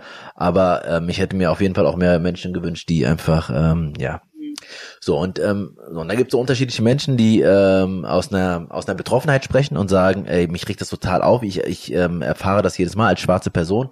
Und andere, die sympathisieren und sagen, ja, das ist nicht richtig und so weiter, ähm, ich, ich, ich will auch was dagegen ändern. Also es gibt sozusagen unterschiedliche Herangehensweisen. Und ich denke, gerade für junge schwarze Menschen ähm, ist das nochmal ähm, weil all das, was du sagst mit Reflexion und so weiter, Haltung, das ist so oder so wichtig, ähm, aus unterschiedlichen Gründen. Ähm, aber jetzt muss, will ich aber loslegen und will was machen, ja, und will jetzt das System verändern. Ähm, und ich habe manchmal das Gefühl, dass, äh, dass das so alles zu viel dann wird, ne, in dem Moment. Ja. ja. Genau, also das ich, also ich finde diese kleinen Schritte auch wichtig. Ja. ja ich finde die vielen kleinen, das reicht ja schon, wenn jemand äh, irgendwie eine bescheuerte Bemerkung macht und ich sag was dagegen. Ja. Ne? ja. Und ähm, also das, das, das finde ich so relevant. Also ja. im eigenen persönlichen Umfeld wirklich ja. mal dagegen auch zu reden oder zu sagen, ich stopp nicht in meiner Gegenwart, solche ja. Bemerkungen zu machen. Ja. Oder nachzufragen, ist überhaupt klar, was du da sagst? Ja. Das, das, das sind einfach schon so erste äh, kleine Schritte. Oder ich gucke mal dann halt kein, kein Blockbuster oder irgendwas an, sondern ich gucke mir vielleicht mal eine Dokumentation an mhm. über, was weiß ich, ähm, die, die Beteiligung Deutschlands im, im kolonialen System mhm. oder sowas, ja. Mhm. Also so wirklich auch sich dem zuzuwenden, mhm. ja, mhm. letztendlich heißt es mhm. auch. Und das ist sozusagen genau auch zuzuwenden und auch sich selber da auch nochmal weiterzubilden und das Ganze um das System und dieses systemische Problem zu verstehen. Jetzt hast du ja auch schon einige Institutionen, Organisationen, Behörden und so weiter begleitet bei der Frage von Diskriminierung und Diversity grundsätzlich, aber Rassismus ist ein Teil davon. Ähm, was ist da, wo du sagen würdest, Institutionen müssen sich zwingend ähm, da, also mit was müssen die sich beschäftigen? Was muss eigentlich passieren? Ähm, ähm, es gibt ja immer wieder jetzt gerade in den USA Organisationen, Unternehmen, die jetzt irgendwie ob das jetzt mhm. nur PR ist oder so, weiß man nicht. Aber was braucht es da auf der Ebene? Also ich denke, also das erste ist überhaupt mal grundsätzlich ist eine Bereitschaft. Ohne Bereitschaft geht gar nichts. Ja, also ich muss bereit sein, was verändern zu wollen, auch tatsächlich, ja. ohne zu wissen genau erstmal wie. Aber diese grundsätzliche Bereitschaft muss erstmal da sein. Und dann, was ich ihm auch vorhin sagte, ich finde es schon Haltung, also an der eigenen Haltung zu arbeiten. Mhm. Und nicht nur eine Haltung zu haben, sondern dann einfach auch die entsprechend dann dafür einzutreten. Ja, weil manche haben ja, ne, die sagen so, die haben eine bestimmte Haltung, aber wenn es auch ankommt, äh, ja. ist sie da nicht drüber. So, ja, ne? Also ja, sie muss auch wirken. Und ähm, und dann denke ich mir, ist es ganz wichtig, wirklich in die Strukturen auch zu gucken. Wie stellen wir ein? Wie machen wir Personalauswahl? Ne? Wie schreiben wir Stellen überhaupt aus? Mhm. Ne? Was sind unsere Kriterien? Äh, wen erreichen wir überhaupt und wen nicht. Also ich arbeite eher so mit im sozialwirtschaftlichen äh, Kontext. Ne? Ja. Weniger jetzt in, in, in Unternehmen. Also habe ich halt auch ganz bewusst, verdient zwar weniger, aber das, ja. da liegt in mein Herz. Ja. Ne? Und äh, da einfach nochmal hinzugucken, Machtstrukturen sich auch innerhalb von Unternehmen anzugucken. Ah, Wer sitzt ja. an der Spitze? Oft kann man ja ganz gut Vergleiche machen von Frauen und Männern. Ja, ja. Und das ja auch ähnlich von den Mechanismen her auch übertragen, manchmal auf Schwarz und Weiß. Ne? Und interessanterweise verstehen sie das eher, wenn es um Frauen und Männer geht. Also wenn man von zwei Geschlechtlichkeit jetzt ja. ausgeht, das kommt noch mit dazu. Ja. ja. Ähm, da verstehen sie es eher und dann ist es besser übertragbar. Ja. Ne? Und ich mache das auch tatsächlich in Trainings öfter, aus einem anderen Kontext ein Beispiel zu nehmen, was manchmal eher verstanden wird und dann das zu übertragen. Ne? Und, und jetzt machen wir, führen wir beide äh, Fortbildungen ähm, durch, du noch viel mehr. Ähm, und welchen Stellenwert? Also ich meine, man kann erstmal, mich würde erstmal interessieren, warum hast du dich eigentlich in diesem Bereich? Also ich meine, das ist ja eine Form, wie man Diskriminierung, das ist so ähm, ähm, ja, Rassismus und andere Ismen und so weiter bekämpfen kann. Ähm, warum hast du dich in diesem Bereich ähm, ähm begeben und warum machst du das schon so lange? Also wieso ich so lange mache, das ist dann ein Ergebnis von dem Ganzen. Wieso ich damit angefangen habe, war eigentlich mehr Zufall. Ja. Und zwar damals, ich weiß nicht, Arfaste Gamada, kennst du? Ja, ja. Ja, nur nicht so gut, aber ja, flüchtig, ja. Gesagt, eben die Ausbildung zur Diversity-Trainerin bei eine Welt der Vielfalt und kostet nicht, sondern dachte ich, wenn Arfaste das macht, dann mache ich das auch. So, ja. ne, weil ich Erfasse sehr schätze, auch ja. in ihrer ganzen Arbeit, die in der Oromo-Community sie auch gemacht hat, aber auch in der schwarzen Community, Frauenbewegung auch insgesamt, ne, ja. ne, die war, und so weiter. Und ähm, da, da habe ich angefangen, eben diese Ausbildung zu machen und habe mir gedacht, ja, das ist es eigentlich. Ne? Also ich bin zunehmend wieder hingekommen, tatsächlich im Bereich Erwachsenenbildung tätig sein zu wollen. Ja. Das ist jetzt nicht so, ich habe mich entschieden, das zu wollen und mache das, sondern ich habe es gemacht und dann habe ich mich entschieden, das auch. Also eher so umgekehrt. Und dann über die Trainings, die ich dann einfach zunehmend gegeben habe, habe ich dann festgestellt, später über Feedbacks, ich kann was bewirken, auch über diese Trainings. Mhm. Ne? Bei einzelnen Menschen, die, denen ich dann wieder irgendwo auf dem Flur begegnet bin, mal, die gesagt haben, ja, und übrigens seitdem machen wir das so und so und so. Ne? So, und da habe ich mal, aha, und selbst wenn es nur eine Person ist in so einem ganzen Training, wie ihr in Kleinigkeit ändert, ist es mir wert, diese Arbeit zu machen. Aha. Weil ich weiß einfach auch, was das heißt. Ähm, und da geht es mir auch um Menschenrechte. Also jede Situation, wo ein Mensch nicht diskriminiert wird, ist es ja. mir wert, diese Arbeit zu machen. Mhm. Ja, also so, das ist so meine Haltung, die ich habe zu dem, was ich tue. Und ich habe nicht den Anspruch, quasi letztendlich äh, oder nicht mehr den Anspruch, äh, dass immer alle so völlig geläutert aus diesem Krieg also ne, so wert, das ist meine Vision, ja. so, aber das ist es nicht. Und deshalb denke ich mir, diese kleinen Schritte sind es. Und jetzt machst du das ja, äh, wenn man mit einem Training bei dir war oder ähm, wie ich auch äh, die, die das Privileg hatte, auch mit dir ein, äh, ein Training durchzuführen oder sogar eine Ausbildung, ähm, dass du sehr mit Herzblut dabei bist, ne? Und ähm, da auch jetzt, vielleicht hast du das schon beantwortet, aber nochmal die Frage, ähm, warum macht dir das so Freude auch? Ich meine, weil man könnte ja sagen, äh, das sind doch alles scheiß Themen, mit dem du, mit dem wir uns beschäftigen. Ähm, es geht um Diskriminierung, es geht so irgendwie so und trotzdem macht es ja auch Spaß. Woher nimmst du die Freude? Ja, in, in dem, es geht um Menschen. Also, ne, ich denke mir, es geht um Menschen und ähm, ich bin gern mit Menschen zusammen. Ich komme ja eigentlich aus der Technik beruflich. So. Ich bin halt, ich kann ne, so ich habe vorher, ich, ich habe mehrere Computersprachen gelernt, ich kann das heute alles nicht mehr. Ja. So, ne? Ähm, und bin einfach über die ganze Entwicklung, die ich einfach so hatte, auch in der, in, bei ADEPRA, bei ISD, dann später auch auf einer europäischen Ebene, ich war ja auch europäisch relativ viel unterwegs auch ja. gewesen, dann Weltkonferenz gegen Rassismus und so weiter. Da bin ich da bin ich sehr vielen Menschen begegnet. Und ich denke mir, wenn man miteinander entsprechend umgeht, dann haben alle was davon und das macht dann einfach auch Spaß. Dann ist es schön, anderen Menschen zu begegnen. Ja. Und ähm, ja, und da daraus ziehe ich einfach auch die, die, die Freude. Ja. Und äh, vielleicht das, was du auch sagst, dass du merkst, das macht was, das funktioniert, das macht was, macht was mit den äh, Menschen und da kommen Aha-Momente. Ähm, und ich glaube, diese ähm, ja, Wirkmächtigkeit, ne? Das war für mich übrigens auch das, weil ich sofort gemerkt habe, als ich äh, das erste Mal in so einem Training war, wo ich dachte, das hat viel mit der Methode zu tun ähm, nicht nur, also was heißt nicht nur, sondern äh, so gut wie keine Vorträge zu halten, sondern über die Selbsterfahrung zu gehen, über die Gruppendynamik zu gehen ähm, und zu merken ähm, und nicht nur über das eine, eigene Merkmal, über das eine Merkmal, sondern über den Mechanismus von Ausgrenzungsmechanismen genau. äh, zu gehen und sagen, okay, äh, das kann heute dich treffen, morgen dich und das merken wir immer mal wieder. Ähm, jetzt in Corona-Zeiten in Deutschland hat das äh, gerade ähm, asiatisch äh, gelesene Menschen ähm, ähm, getroffen. Ähm, so und ähm, das war, wo ich dachte, ja, das funktioniert total und dann erlebt man das immer und immer wieder und äh, auch das Vertrauen in die Methoden. Also gerade am Anfang, wo man denkt, oh, man kann das funktionieren. Und wir haben ja schon oft darüber auch kontrovers diskutiert und das würde ich gerne hier auch nochmal äh, mit reinnehmen. Ähm, naja, es ist kein diskriminierungsfreier Raum, ähm, nee. den wir da, genau. Und ähm, jetzt ist ja die Frage, gerade in den Zeiten, in die, die so einfach sehr ähm, ähm, polarisierend sind. Und ich glaube, die werden noch polarisierender, wenn wir ähm, ja, die wirtschaftlichen Folgen und so weiter auch dann spüren werden, hier noch stärker in, Deutschland. Ähm, wie stark, ähm, wie dosierst du das für dich? Ähm, welche Übungen, und es gibt immer alle von uns sagen, die Übung mache ich, die Übung mache ich nicht und so weiter. Da gibt es so ganz viele, wo wir sagen, okay, das machen die meisten, aber da gibt es strittig, gerade wenn es um das Thema Diskriminierung geht. Es geht ja nicht nur um das Thema Diskriminierung bei uns, aber ähm, ähm, auch. Ähm, wie gehst du damit um? Ähm, weil das eine Verantwortungsfrage natürlich auch. Ähm, aber auch, äh, wir wollen ja nicht Leute, dass die rausgehen und sagen, ach, war ganz nett hier, ähm, kann man sich mal so antun und dann gehe ich wieder. Das wollen wir auch nicht. Nee.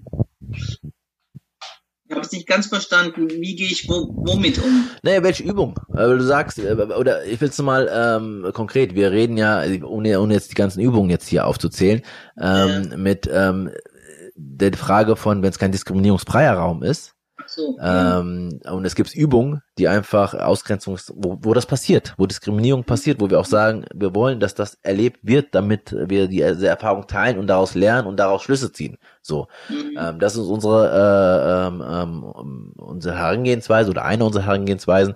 Und dann gibt's ja auch immer wieder, wie weit soll man gehen und nicht. Und das ist ja, finde ich jetzt in diesen Zeiten noch viel schwieriger äh, zu beantworten, weil ähm, da Dinge ja auch hochpoppen, die vielleicht vor zehn Jahren noch nicht so hochgepoppt sind, weil die Atmosphäre anders war. Also ich versuche halt schon auch immer so zu vermitteln und klar zu machen, also dass es keine Hierarchisierung gibt von Diskriminierungserfahrungen. Ne? Es gibt Spezifika, aber weg, wegzukommen von diesen Hierarchisierungen, das ist immer so mein Anliegen, ähm, das auch zu tun. Und ich glaube auch, dass es eine Grundlage ist, tatsächlich auch für mich eine gegenseitige Anerkennung von Diskriminierungserfahrungen, eine gegenseitige Anerkennung mhm. von Diskriminierungserfahrungen. Und das passiert häufig nicht und ist auch tatsächlich nicht sehr leicht. Ja, ne? ja. Und ähm, also gerade wenn jetzt zum Beispiel das Thema Rassismus sehr stark im Raum steht, ja, dann ist ja. es manchmal schwieriger, auch Diskriminierungserfahrungen von Menschen mit Behinderung, die vielleicht gar nicht mal so präsent sind, ja. weil wir nicht barrierefrei sind, ja. Ja, ja, ja, ja, ja das muss man einfach sehen ja. ne, dass das dann weniger Raum hat. Ja. Ja. ja. Deshalb gefällt mir ja auch tatsächlich auch das Konzept von einer Welt der Vielfalt über Mechanismen zu gehen. Ja, ja. Weil die sind teilweise sehr ähnlich, in bestimmten Punkten sind sie aber auch spezifisch. Und ja. das einfach auseinanderzuhalten und zu differenzieren und einfach zu sagen, ja, du machst Diskriminierungserfahrung, ja, du machst auch Diskriminierungserfahrung, mhm. ne? Guckt sie euch an und guckt auf die Mechanismen. Was ja. könnte, was, was kann man gemeinsam tun, einfach um diese Mechanismen einfach zu verändern. Mhm. Ja, also deshalb mag ich ja die, vier I's doch mal eine Übung zu nennen, einfach ja. auch so nennen, weil das einfach sehr klar macht, so, da steckt eine Ideologie dahinter, ja, bei jeder Form von Diskriminierung. Ja, ja. Das ist auf irgendeine Weise immer institutionalisiert, sei es ja. über Verfahren, sei es teilweise sogar über Gesetze, sei es über äh, irgendwelche anderen Mechanismen, das Auswirkungen hat auf die Interaktion und auf einen selbst. Mhm. Ja, und, ähm, und mit diesem Modell, denke ich mir, kann man erstmal verstehen auch, wie überhaupt Diskriminierung funktioniert. Und es ist egal, wo ich ansetze. ja, kann ich was verändern.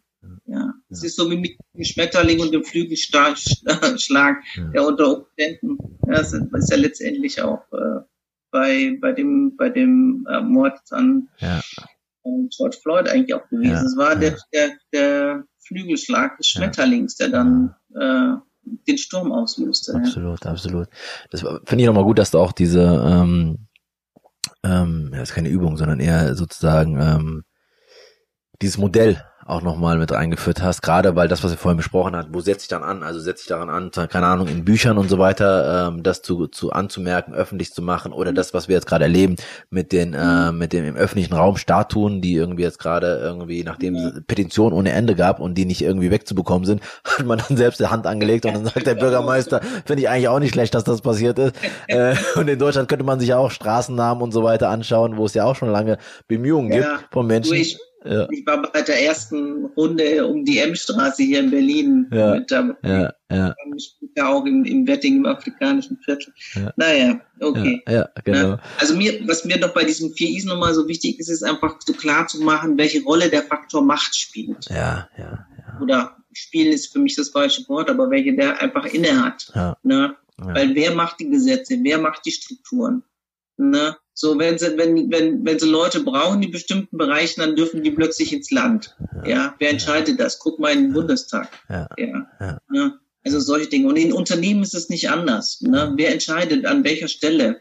Ja. Und das sich einfach anzugucken und dann sich klar zu werden, wenn wir gemeinsam dagegen helfen. Und einfach, das ist ja genau das, denke ich mir, was ja auch Rassismus oft verhindert ist oder versucht zu verhindern. Es gelingt ja nicht immer, ist tatsächlich nur den Blick auf das Individuum und nie ja, auf die Community. Ja, ja. ja.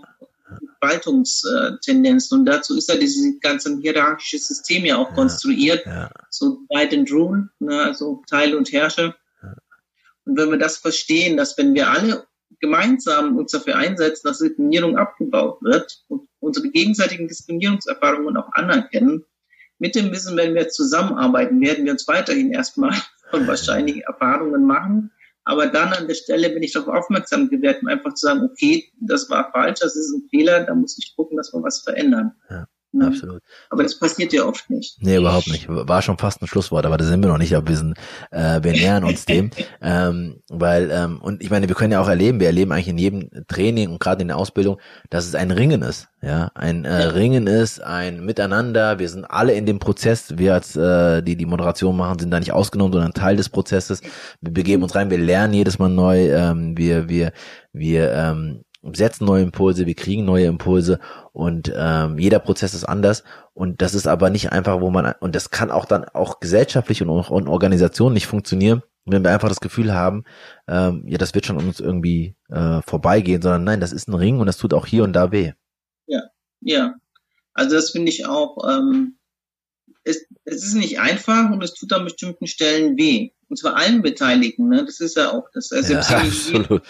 Seite sind, denen tut es weh, Privilegien abzugeben. Ja, ne? Ja. Weil wer macht das schon gerne, äh, das bequeme Leben aufzugeben? Absolut. Ich meine, da streben wir ja alle nach. Ja, total. Und deswegen, einfach, ich meine, möglichst einfach zu haben, möglichst gut zu haben. Ja. Der Anspruch ist da, aber wie schaffen wir das, dass es für alle gilt? Ja. Darum geht Total. Und das ist ja das, was äh, Topoke Ogote äh, sagt mit dem Bye Bye Happy Land, ähm, weil das ist ja gerade das, ne, dass sozusagen aus diesem Happy Land nicht jeder ist da drinne, ähm, aber die da drinne sind, ist natürlich für die ist es natürlich nochmal komisch, wenn sie sagen, sie werden da rausgezogen. Ne? Dann ist es natürlich für die nicht der Normalzustand. Ähm, ja.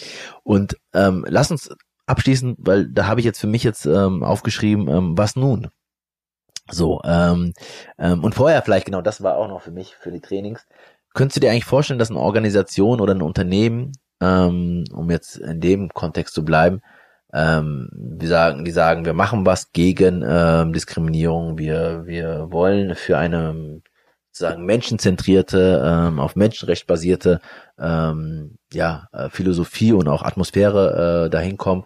Ähm, da, würde es aus seiner Sicht ohne Trainings oder ohne der Auseinandersetzung, ähm, was ja im Trainings passiert, äh, funktionieren, dass man das jetzt nur über bestimmte Gremien, die sich zusammensetzen, machen? Ist das möglich aus seiner Sicht?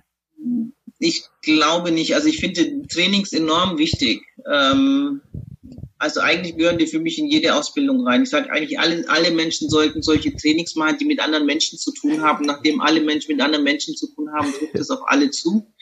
Ne? Also das gehört eigentlich für mich schon in jegliche Grundausbildung, muss immer wieder aufgenommen werden, immer wieder Reflexionsräume auch geschaffen ja. äh, werden. Und das ist Teil von, das ist wieder eine strukturelle Verankerung. Ja, also es gibt tatsächlich inzwischen wieder, kenne ich auch Organisationen, die machen sogenannte Stopptage, um einfach zu gucken, wo stehen wir. Habe ich noch nicht gehört. Was, was ist das, ein Stopptag? Ja, einfach, dass sie innehalten und reflektieren. Oh, so, okay. was haben wir gemacht, was haben wir umgesetzt, was haben wir da erreicht, was oh. hat funktioniert, was hat nicht funktioniert. Oh. Ne? Cool, so, cool. Ähm, sowas finde ich äh, zum Beispiel enorm wichtig und das muss Teil, und das ist dann eine Institutionalisierung, mhm. ne, eine Form von, das ist halt, ne, so, man nimmt dafür Zeit. Oder man macht äh, zum Beispiel in, in äh, Teambesprechungen, mhm. ne, nimmt man sich einen Punkt vor, okay, lasst uns mal jetzt auf entweder gucken so, wie sieht's bei uns aus mit Bewerbungen oder ah. bei uns aus mit äh, irgendeinem Menschenrecht kannst du ja, ja, auch rausnehmen, so was weiß ich, Recht auf Gesundheit, wie ja. steht's bei uns da? Ne? So, wenn man das auch institutionalisieren würde, mhm. ja, dann glaube ich, würde es sich nochmal mehr, mehr verändern. Mhm. So. Mhm. Und ich mache ja nicht nur Trainings, weil ich einfach festgestellt habe, dass Trainings alleine eben nicht genügen. Ja. Ne? ja. Ich finde enorm wichtig, ich finde es eine enorm wichtige Basis. Ich finde es immer wieder wichtig, auch mal wieder zwischendrin so Trainings zu machen. Aber es sind Prozesse, es sind Veränderungsprozesse und die müssen begleitet werden, mhm. sowohl von innen wie von außen. Mhm. Und das braucht wiederum Ressourcen, sowohl von innen, von innen. Ja. Ne? Um das halt wirklich auch, wenn man das wirklich will, muss man die Ressourcen einfach auch bereitstellen. Absolut, Zeitlich, geldlich. Ja, ja. Mhm. absolut. Ähm, und genau, gut, also gut, dass ich die Frage nochmal gestellt habe, weil äh, so klar ähm, habe ich die Antwort nicht erwartet, aber ich finde es gut, dass die so klar ist, weil, weil es geht ja um das konkrete Tun, was tue ich. Und ich kann genau. natürlich ein Leitbild selbst schreiben als Führungskraft und dann aufhängen. Wunderbar, kannst du auch haben. oder oder ähm, ich arbeite das tatsächlich äh, mit meinen Menschen, die da arbeiten, mit allen, die da dran arbeiten. Ja, alle. Es ist wichtig, dass alle mitgenommen werden, also auch bei diesen Trainings. Ich finde es wichtig, dass eben, was weiß ich, wenn es noch sowas gibt wie Hausmeister, wenn es die Sekretärin ist, wenn es die Person am Empfang ist, die gehören dazu. Ja. ja. ja nur dann, und dann ist, hat ja auch dann was von eher von Gemeinschaft. Genau, ja? genau. Und auch die müssen haben, ja miteinander zu tun, selbst wenn sie keinen Außenkontakt haben zu ja. Kunden, aber man ja. hat miteinander zu tun. Und da ist es notwendig. Ja. Und gerade wenn wir immer vielfältiger werden, ja, ähm, erst recht. Ja, ja. Ähm, abschließend würde ich gern einmal kurz nochmal zurückschauen zu dem, äh, was du vorhin gesagt hast, um dann nach vorne zu blicken. Ähm, und zwar, du hast vorhin gesprochen von, ähm, als du gesagt hast, okay, es ähm, mit dem mit der Vereinsanmeldung und mit der Gemeinnützigkeit und dass dir klar wurde, dass ein Rassist, Rassist, ist schon spät, rassistisches System, oh mein Gott, und dass es eine Strategie bedarf. Und du hast gesagt, was, was waren eure politischen Ziele? Ähm, wahrgenommen zu werden, ähm, ähm, die Benennung ähm, als Afrodeutsche zum Beispiel, ähm, und Anerkennung äh, der Geschichte. Äh, wenn du jetzt, sagen wir mal so etwa 30 Jahre später drauf schaust, ähm, mh, 95, 2005, 15, ja, mhm. ein bisschen mehr als 30 Jahre. Äh, wie, wie weit äh, sind wir von den Zielen, die ihr vor über 30 Jahren äh, aufgestellt habt? Also ich denke mal, bei der Benennung sind wir tatsächlich einen ziemlichen Schritt weiter. Ne? Und ähm, bei, äh, was waren die anderen Punkte? Ich äh, auch. Ja, ja, be, be, be, äh, genau, an die Zuhörer, Zuhörerinnen. Äh, wir haben jetzt genau, 23 Uhr, ja. Der Geschichte, da ist noch viel zu tun. Ja. Also da ist ein Stück weit erreicht, ja. Aber es ist immer noch extrem viel zu tun. Ja. ja. ja. Äh, und äh, überhaupt, dass wir wahrgenommen werden. Also und zwar nicht nur beim Thema Rassismus. Ja. Also ich wünschte mir so viel schwarze Präsenz auch bei anderen Themen. ja, ja. Und ähm, die ist, die ist halt nicht gegeben. Also wir dürfen dann höchstens zum Thema Rassismus sprechen, aber ich kann mich noch sehr gut erinnern, als ich die ersten Male zum Thema Inklusion, weil ich bin ja auch im Behindertenrechtskontext unterwegs. Ja. Ich bin übrigens auch bei, bei zehn Jahren UN-Behindertenrechtskonvention, bei der großen Veranstaltung war ich die einzige schwarze Person. Ah. Ne? Also ah. ne? so dieses ah. Einzige zu sein, ist äh, kenne ich gut. Ja. Und ähm, jetzt habe ich den Faden auch verloren. Bei der Wahrnehmung wahrgenommen zu werden. Genau. Und da, als ich da aufgetreten bin, das erste Mal als Expertin für das Thema Inklusion im Sinne von Behinderung, ich ja. habe das Verständnis, habe ich sehr seltsame Blicke geerntet. Was? Also du kannst ja manchmal so richtig an den Blicken ab. ne, ähm, und also inzwischen bin ich in der Szene bekannt, also ja. ne, dann äh, ist es okay. Aber am Anfang war es wirklich so, dass ich großes Erstaunen geerntet habe, dass ich als schwarze Person zum ja. Thema Behinderung Expertin bin. Ja, absolut, ja. Und aber das, das heißt, ähm, ähm, da sagst du, da sind wir schon ein paar Schritte voran, aber es ist sozusagen meistens, wenn überhaupt, bewegt sich das in den Bereichen, wo man, wo Gesellschaft einen eigentlich auch in die Schublade steckt. Ähm, und da darf man dann, wenn überhaupt mal was sagen, wie jetzt gerade. Es gibt jetzt die Initiativen, wo man sagt, ähm, schwarze ähm, Expertinnen, ähm, dass man die nochmal sichtbarer macht und dass man die auch nochmal streut und an Organisationen, Unternehmen gibt und so weiter. Das ist ja eines dieser Ideen, die es da gibt und mhm. hoffentlich nicht nur zu diesen eigenen Themen, weil in der Tat, es gibt junge, viele junge Menschen, die sagen, eigentlich, was habe ich mit dem Thema am Hut? Ähm, leider, so wie Frauen auch, merken dann auf dem Weg, dass sie doch was mit dem Thema am Hut haben, auch wenn sie es gar nicht äh, beabsichtigt hatten. Ja. Und ähm, okay, das heißt, du sagst schon ein paar Schritte nach vorne gekommen, ähm, aber ist ja. noch viel zu tun. Und wenn du jetzt nochmal weiter nach 30 Jahren schaust, was würdest du sagen, was muss es jetzt eigentlich passieren? Ähm, die nächsten ein, zwei, drei kleinen Schritte, die wir als Gesellschaft machen müssten, damit da was passiert. Und mit damit auch einhergehend die Frage, bist du optimistisch oder bist du eher äh, sagst, ich sehe da nicht viel. Es ist jetzt gerade ein großes auf äh, öffentliche Aufmerksamkeit. Ähm, viele sagen, auch ich habe das die Gespräche geführt. Ich habe das Gefühl, jetzt tut sich was, jetzt bewegt sich was. Ähm, denkst du das auch? Also ich, naja, ob ich optimistisch, ich bezeichne mich manchmal als pessimistische Optimistin oder als optimistische Pessimistin. Das ja. ist tatsächlich beides. Ja. Ja.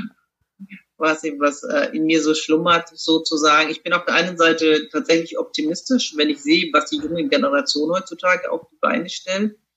Und ähm, also so, wo ich einfach tatsächlich als eine, die jetzt auch schon etwas älter ist, so das Gefühl habe, ich kann es abgeben an die nächste Generation. Ich muss nicht mehr diese Kämpfe führen, die ich vorher geführt habe, weil andere das machen. Mhm. Ne? Mhm. Um, also ohne, dass ich komplett aufhöre, das ja. kann ich mir gar nicht vorstellen. Kann ich mir auch nicht vorstellen. ja, aber ich bin halt nicht mehr so an der vordersten, in der vordersten Reihe, sagen ja. wir mal so. Das ist nicht mehr notwendig, weil es da viele andere inzwischen gibt. Das stimmt mich optimistisch, mhm. tatsächlich. Mhm. Ne? Aber was mich auch optimistisch äh, stimmt, ist, ähm, es gibt immer Veränderungen. Ja in die eine oder die andere Richtung. Aber es kann ja auch in eine positive Richtung sich verändern. Aber es gibt keinen Stillstand. Und das macht mich dann auch wieder optimistisch, aber gleichzeitig auch pessimistisch. Ja. Weil ich eben manchmal nicht so abschätzen kann, in welche Richtung das geht.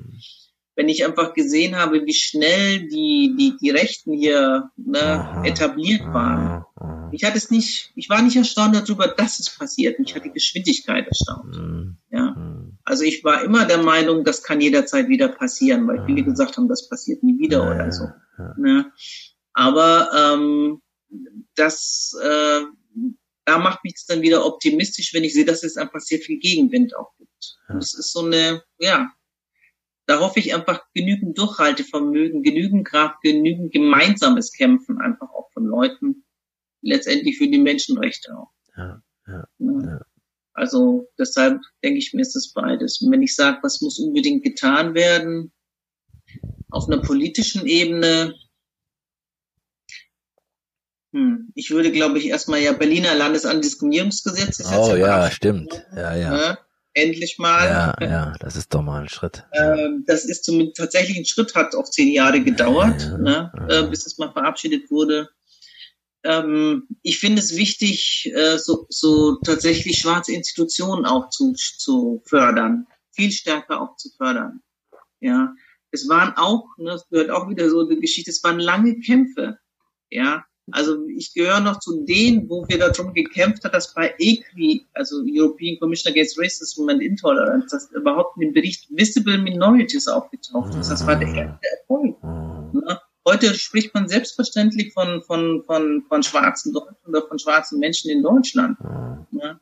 Also das sind so, ne, das sind die Kämpfe und das ist aber auch genau das, was mich auch optimistisch macht. Ne, ja. Wo ich sehe, man kann Dinge auch erreichen, ja. gemeinsam. Absolut. Und abschließend, wirklich abschließend würde ich gerne von dir noch wissen, ähm, an diese vielen jungen Menschen, ähm, die jetzt, ähm, gerade viele junge schwarze Menschen, ähm, und vielleicht auch ähm, die Person, die du auch als du in dem Alter, in Anfang 20 warst und so weiter, ähm, was würdest du dir in dem Alter, aber auch gerade Menschen, die jetzt in dem Alter sind und politisiert sind ähm, und politisch sind ähm, ähm, und jetzt sagen, jetzt reicht's mir, jetzt muss was passieren und ich glaube, einige von denen hören hier auch zu. Ähm, vielleicht drei Dinge, die du der Person mitgeben würdest, was wichtig ist in diesem Kampf, weil es ist, äh, das hatten wir ja schon festgehalten, ein langer Kampf. Ne? Also brauche ich ja neben Haltung, Selbstreflexion ja auch ähm, nochmal andere Dinge, damit ich das alles durchhalten kann. Mhm.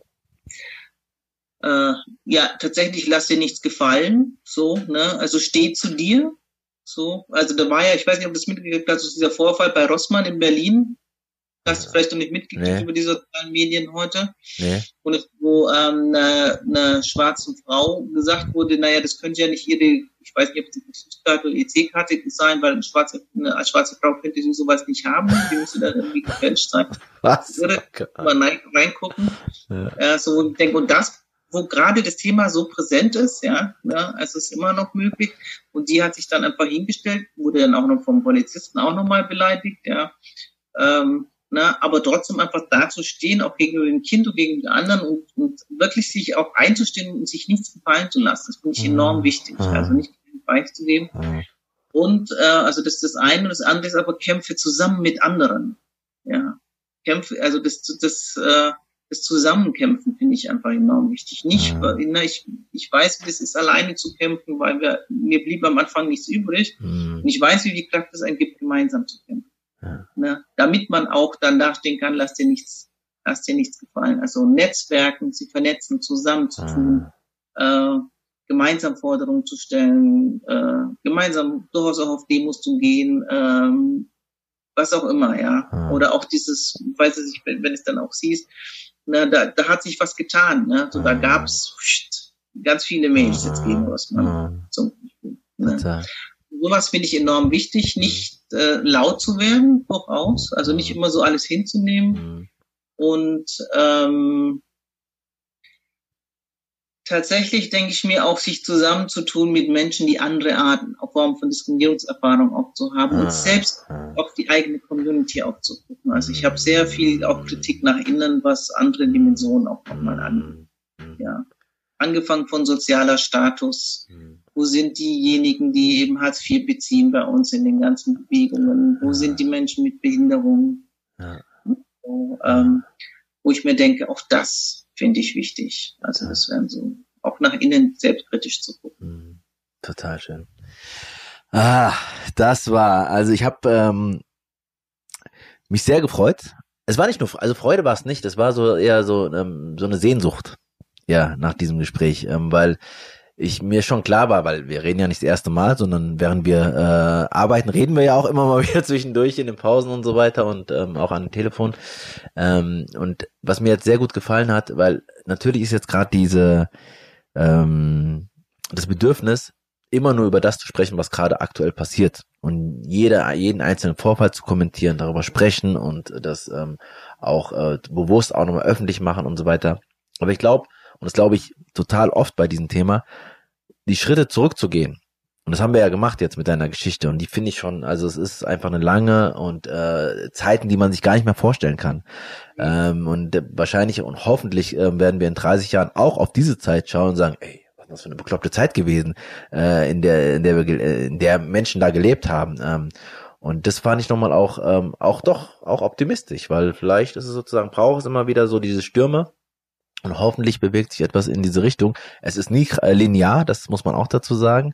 Ähm, aber das hat mir sehr gut gefallen und einfach ähm, auch zuzuhören, ähm, von dir zu lernen und von deiner Geschichte und von der, der Kampfeskraft auch, die es da gab. Und ähm, ähm, weil viele stehen da nicht mehr auf, muss man auch dazu sagen, ne, weil sie irgendwann zu müde sind, immer wieder dagegen anzukämpfen. Aber ich habe das Gefühl, dass du dich da so reingeklemmt hast und dass du das auch zu deinem Job gemacht hast, hat dir mehr Kraft ge äh, gegeben, als es vielleicht äh, dir genommen hat. Ähm, und ich weiß, manchmal kann man auch sozusagen sehr, äh, sehr, äh, es ist auch sehr anstrengend, äh, diesen Job zu machen. Aber ähm, von daher fand ich einfach äh, sehr, sehr berührend auch ähm, und sehr, aber auch gleichzeitig sehr viel kraftgebend, Ähm, und ich glaube, das ist dein zweiter Punkt mit tut euch zusammen. Das ist jetzt diese Idee von mir mit diesem Podcast, ähm, sich mit anderen zusammenzutun und in der Tat Intersektionalität ähm, über den eigenen Tellerrand hinauszuschauen, weil in der Tat ist das gerade eine Phase, wo ähm, die Diskriminierung und ähm, die, die Lebensrealitäten von schwarzen Menschen Gott sei Dank mal, endlich mal auch äh, so einfach mal wahrgenommen werden, das was du gesagt hattest vorhin schon, ähm, aber gleichzeitig gibt es viele andere Menschen, die gerade in Corona-Zeiten ähm, ähm, ältere Menschen, Menschen mit Behinderung, ähm, arme Menschen und so weiter, die ähm, auch krass und ähm, oder das Thema Flucht, ja, unabhängig mal von ähm, von von von Hautfarbe. Ähm, und deswegen glaube ich, ähm, ist da die Solidarität ganz, ganz wichtig. Ähm, ja. Und ähm, vielen Dank für all diese Inspiration und Impulse. Ja, sehr gerne. Danke auch für das Gespräch. Das war also das Gespräch mit der wunderbaren Judy. Vielen Dank für deine Zeit und dein Ohr. Wie war es für dich? Welche Stellen fandest du besonders schön? Was hat dich angeregt, nachdenklich gemacht? Was hat dir Kraft gegeben? Bei mir sind es folgende fünf Punkte. In erster Linie hat mich Judys Geschichte beeindruckt. Mir war schon klar, dass sie viel Erfahrung hat und sich seit längerem mit dem Thema Rassismus beschäftigt. Und zwar auf unterschiedlichen Ebenen. Aber trotz unserer diversen Treffen und der, der langjährigen Zusammenarbeit war so viel Neues dabei. Das zeigt doch nur, dass wir uns in der Regel zu wenig Zeit nehmen, um unsere Mitmenschen und ihre Geschichten richtig kennenzulernen. Das ist zumindest bei mir so.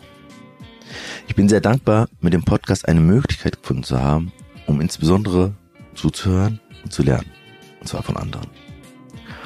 Und von Judy habe ich sehr viel gelernt, persönlich wie fachlich. Beeindruckt bin ich insbesondere davon, dass sie nie aufgegeben hat, trotz so vieler widriger Umstände. Im Gegenteil, noch heute und auch in diesem Gespräch wieder habe ich sie voller Kraft und Stärke erlebt. Und sie ist eine wahre Pionierin. Sie hat so wichtige Vereine wie den ESD oder ADEFRA mitgegründet. Organisationen, die bis heute so wichtig ist, sind für viele schwarze Menschen in Deutschland und ihnen ein Safe Space, aber auch ein Sprachrohr gegeben haben. Das imponiert mir sehr. Und Judys Geschichte verdeutlicht zweitens, wie wichtig es ist, dass wir stärker intersektional denken, sprechen, handeln. Ich kenne wenige Menschen, die dies wie Judy so klar leben, vorleben. Ihre ganze Lebensgeschichte ist intersektional. Frau, schwarz, ein Kind mit einer Behinderung, aus armen Verhältnissen kommt. Allein an Judys Person wird deutlich, mit einer Dimension ist kein Mensch auf diesem Planeten abzudecken. Dafür sind wir alle viel zu komplex. Wir sind nicht in Schubladen zu stecken. Auch wenn es manchmal einfacher wäre. Und genau das versuchen auch RassistInnen und VereinfacherInnen Sie wollen uns anhand eines einzigen Merkmals definieren, charakterisieren, festnageln. Das sollten wir nicht zulassen. Und wir sollten Fremdzuschreibungen nicht die Deutungshoheit über uns selbst überlassen. Wir sind mehr als eins. Das hat der Hashtag MeToo 2018 so eindrucksvoll gezeigt. Mir ist sehr bewusst, dass es kompliziert ist. Auch mir fällt es nicht leicht. Aber lasst es uns im Kleinen ausprobieren, lasst uns offen sein, lasst uns den Blick weiten und lasst uns tiefer blicken, als wir es so oft im Alltag tun. Drittens, was ich ebenfalls von Judy mitnehme. Wenn wir über Rassismus und andere Ismen sprechen, sprechen wir im Grunde über Menschenrechte. Das ist die Ausgangslage von allem. Das sollte die Ausgangslage von allem sein. Alle Menschen sind frei und gleich an Würde und Rechten geboren. So die allgemeine Erklärung der Menschenrechte, die die Vereinten Nationen vor über 70 Jahren verabschiedet haben. Und dies vor dem Hintergrund des Faschismus und dem Tod von Millionen von Menschen. Dieser Satz ist so einfach, so klar, so banal. Und doch wird er Tag für Tag von so vielen Menschen nicht nur nicht gelebt, nicht nur in Frage gestellt. Er wird bewusst ignoriert, umgangen, angegriffen, verhöhnt. In Artikel 1 des Grundgesetzes heißt es, die Würde des Menschen ist unantastbar. Beide Sätze sind bei weitem keine Beschreibung des Hier und Jetzt. Sie sind Visionen. Und es sollte zugleich Prio Nummer 1 sein, Auftrag eines jeden Individuums und Handlungsauftrag einer jeden Institution. Dem ist bei weitem nicht so. Also, und für diesen Impuls von Judy bin ich sehr dankbar, sollten wir uns immer und immer wieder darauf besinnen. Denn im Moment gelten die Menschenrechte und das Grundgesetz nur für Einzelne, für bestimmte Menschen, für immer die gleichen. So traurig, so realistisch, so einfach. In den letzten Wochen ist viertens klar geworden, wie wenig Wissen und Kenntnis über Rassismus vorherrscht. Und das ist schon wirklich erschreckend. Und zugleich, dass die wenigsten Menschen und Gesellschaften sich diesem Thema stellen bzw. stellen möchten. Obwohl dies, obwohl, und das ist mittlerweile ja wohl ohne Zweifel, es so wichtig ist, dass wir drüber sprechen und vor allem endlich etwas dagegen tun. Ja, es hat sich etwas getan. Ja, es ist ein Thema und es wird darüber gesprochen. Ja, einzelne rassistische Denkmäler sind mittlerweile nicht mehr da oder werden öffentlich stärker in Frage gestellt. Ja, in Deutschland haben wir eine kritische Debatte über das Wort Rasse und bei einigen ist bereits angekommen, dass eines der Grundprobleme beim Rassismus darin besteht, dass in Schriften, Worten und Gedanken Menschen zum Ausdruck bringen, dass tatsächlich unterschiedliche Rassen existieren. Und das bringt mich zum fünften und letzten Punkt. Was nun? Wie weiter? Was braucht es jetzt? Ganz viel, von ganz vielen, gewiss. Aber da wir alle nicht alle Probleme auf einmal lösen können, möchte ich mich an dieser Stelle auf drei Punkte aus dem Gespräch fokussieren. Erstens appelliert Judy, dass wir uns zusammentun sollen. Eine Person, selbst eine Organisation allein kann nichts bewirken. Gerade bei so einem großen, komplexen Thema. Es braucht ein Netzwerk der vielen und der Vielfalt. Ein Problem von Rassismus, es spaltet, es separiert, es schwächt diejenigen, die eigentlich im Kollektiv die Stärken, äh, die Stärke finden würden. Also lasst uns viel mehr in Kooperation denken und überlegen. Wen kann ich unterstützen? Mit wem kann ich mich zusammentun? Wie können wir mehr Kraft entwickeln? Das ist zwar manchmal anstrengend, aber ist am Ende des Tages vor allem nachhaltiger und wirkmächtiger. Und genau darum muss es gehen, wenn wir erfolgreich gegen Rassismus vorgehen wollen. Zweitens hat Julie darauf verwiesen, dass Rassismus strukturell und institutionell ist. Wenn das so ist, muss es darum gehen, auch in Strukturen und Institutionen zu agieren.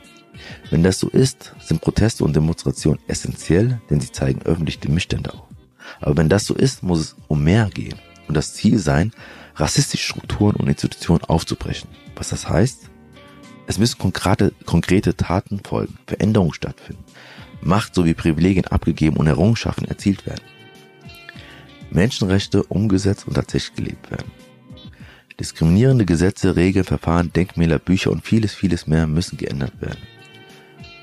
Und dabei reicht es schon, wenn sich jede Person eines davon rauspickt und immer und immer wieder an diesem einen Thema dran bleibt. Bis die Statue nicht mehr da ist. Die Straße nicht mehr M-Straße heißt, in dem Buch nicht mehr das N-Wort benutzt wird, das Auswahlverfahren endlich transparent, fair und inklusiv gestaltet ist. Unternehmen, Behörden und alle anderen Organisationen endlich die gesellschaftliche äh, Vielfalt widerspiegeln. Ja auch in, in, ja auch in den Führungspositionen. Rasse nicht mehr im Grundgesetz steht, Wohnungen nicht mehr nach Hautfarbe und Herkunft vergeben werden, es endlich unabhängige Beschwerdestellen bei Verstößen der Polizei gibt, die NSU-Morde tatsächlich aufgeklärt und entsprechende Konsequenzen daraus wurden. Und, und, und. Diese spontane und bei weitem nicht abgeschlossene Aufzählung zeigt schon, wie groß das Feld ist, wie viel zu tun ist, wie dick die Bretter sind. So, choose your battle wisely and do something. Dritter Punkt. Wenn wir es ernst meinen, wenn wir tatsächlich etwas verändern möchten, wenn die Menschenrechte wirklich Realität werden, so, werden sollen, geht es nur, wenn wir intersektional handeln. Nach dem Motto, einig nach außen, kritisch nach innen, gilt es uns selbst regelmäßig zu überprüfen. Judy fragt, wo sind die Menschen, die Hartz IV beziehen? Wo sind die Menschen, die eine Behinderung haben? Auch sie gehören dazu. Sind oft aber nicht sicht- und hörbar, werden nicht mitgedacht, obwohl sie da sind und einige und eine wichtige Perspektive haben. Genau das ist der Grund, weshalb dieser Podcast Diversity FM heißt. Weil ich zu Beginn meiner Ausbildung zum Diversity Trainer vor mehr als zehn Jahren eines erkannt habe dass wenn ich mich als schwarze Person gegen Rassismus einsetze, ich mich gleichzeitig auch gegen Sexismus, Homophobie, Behindertenfeindlichkeit, Klassismus und alle anderen Ausschlussmechanismen einsetzen muss. Zum einen, weil auch diese Dimensionen mich oder meinen Liebsten betreffen, aber vor allem und viel wichtiger, weil Menschenrechte einfach unteilbar sind und einfach für alle gleich gelten. Punkt. Puh alles sehr, sehr viel. Es ist in den letzten Wochen wirklich eine Menge passiert und vieles hochgekommen. Da muss ich erstmal kurz durchatmen und das glaube ich, sollten wir alle hier und dann auch mal machen. Lasst uns alle dafür sorgen, dass das Thema nicht so schnell wieder in der Versenkung verschwindet, wie es aufpoppte. Lasst uns einen langen Atem bewahren. Lasst uns solidarisch mal sein. Lasst uns dabei auf, lasst uns dabei auf uns aufpassen. Und lass uns das Ganze mit Peace, Love and Harmony machen. Dein Fritz.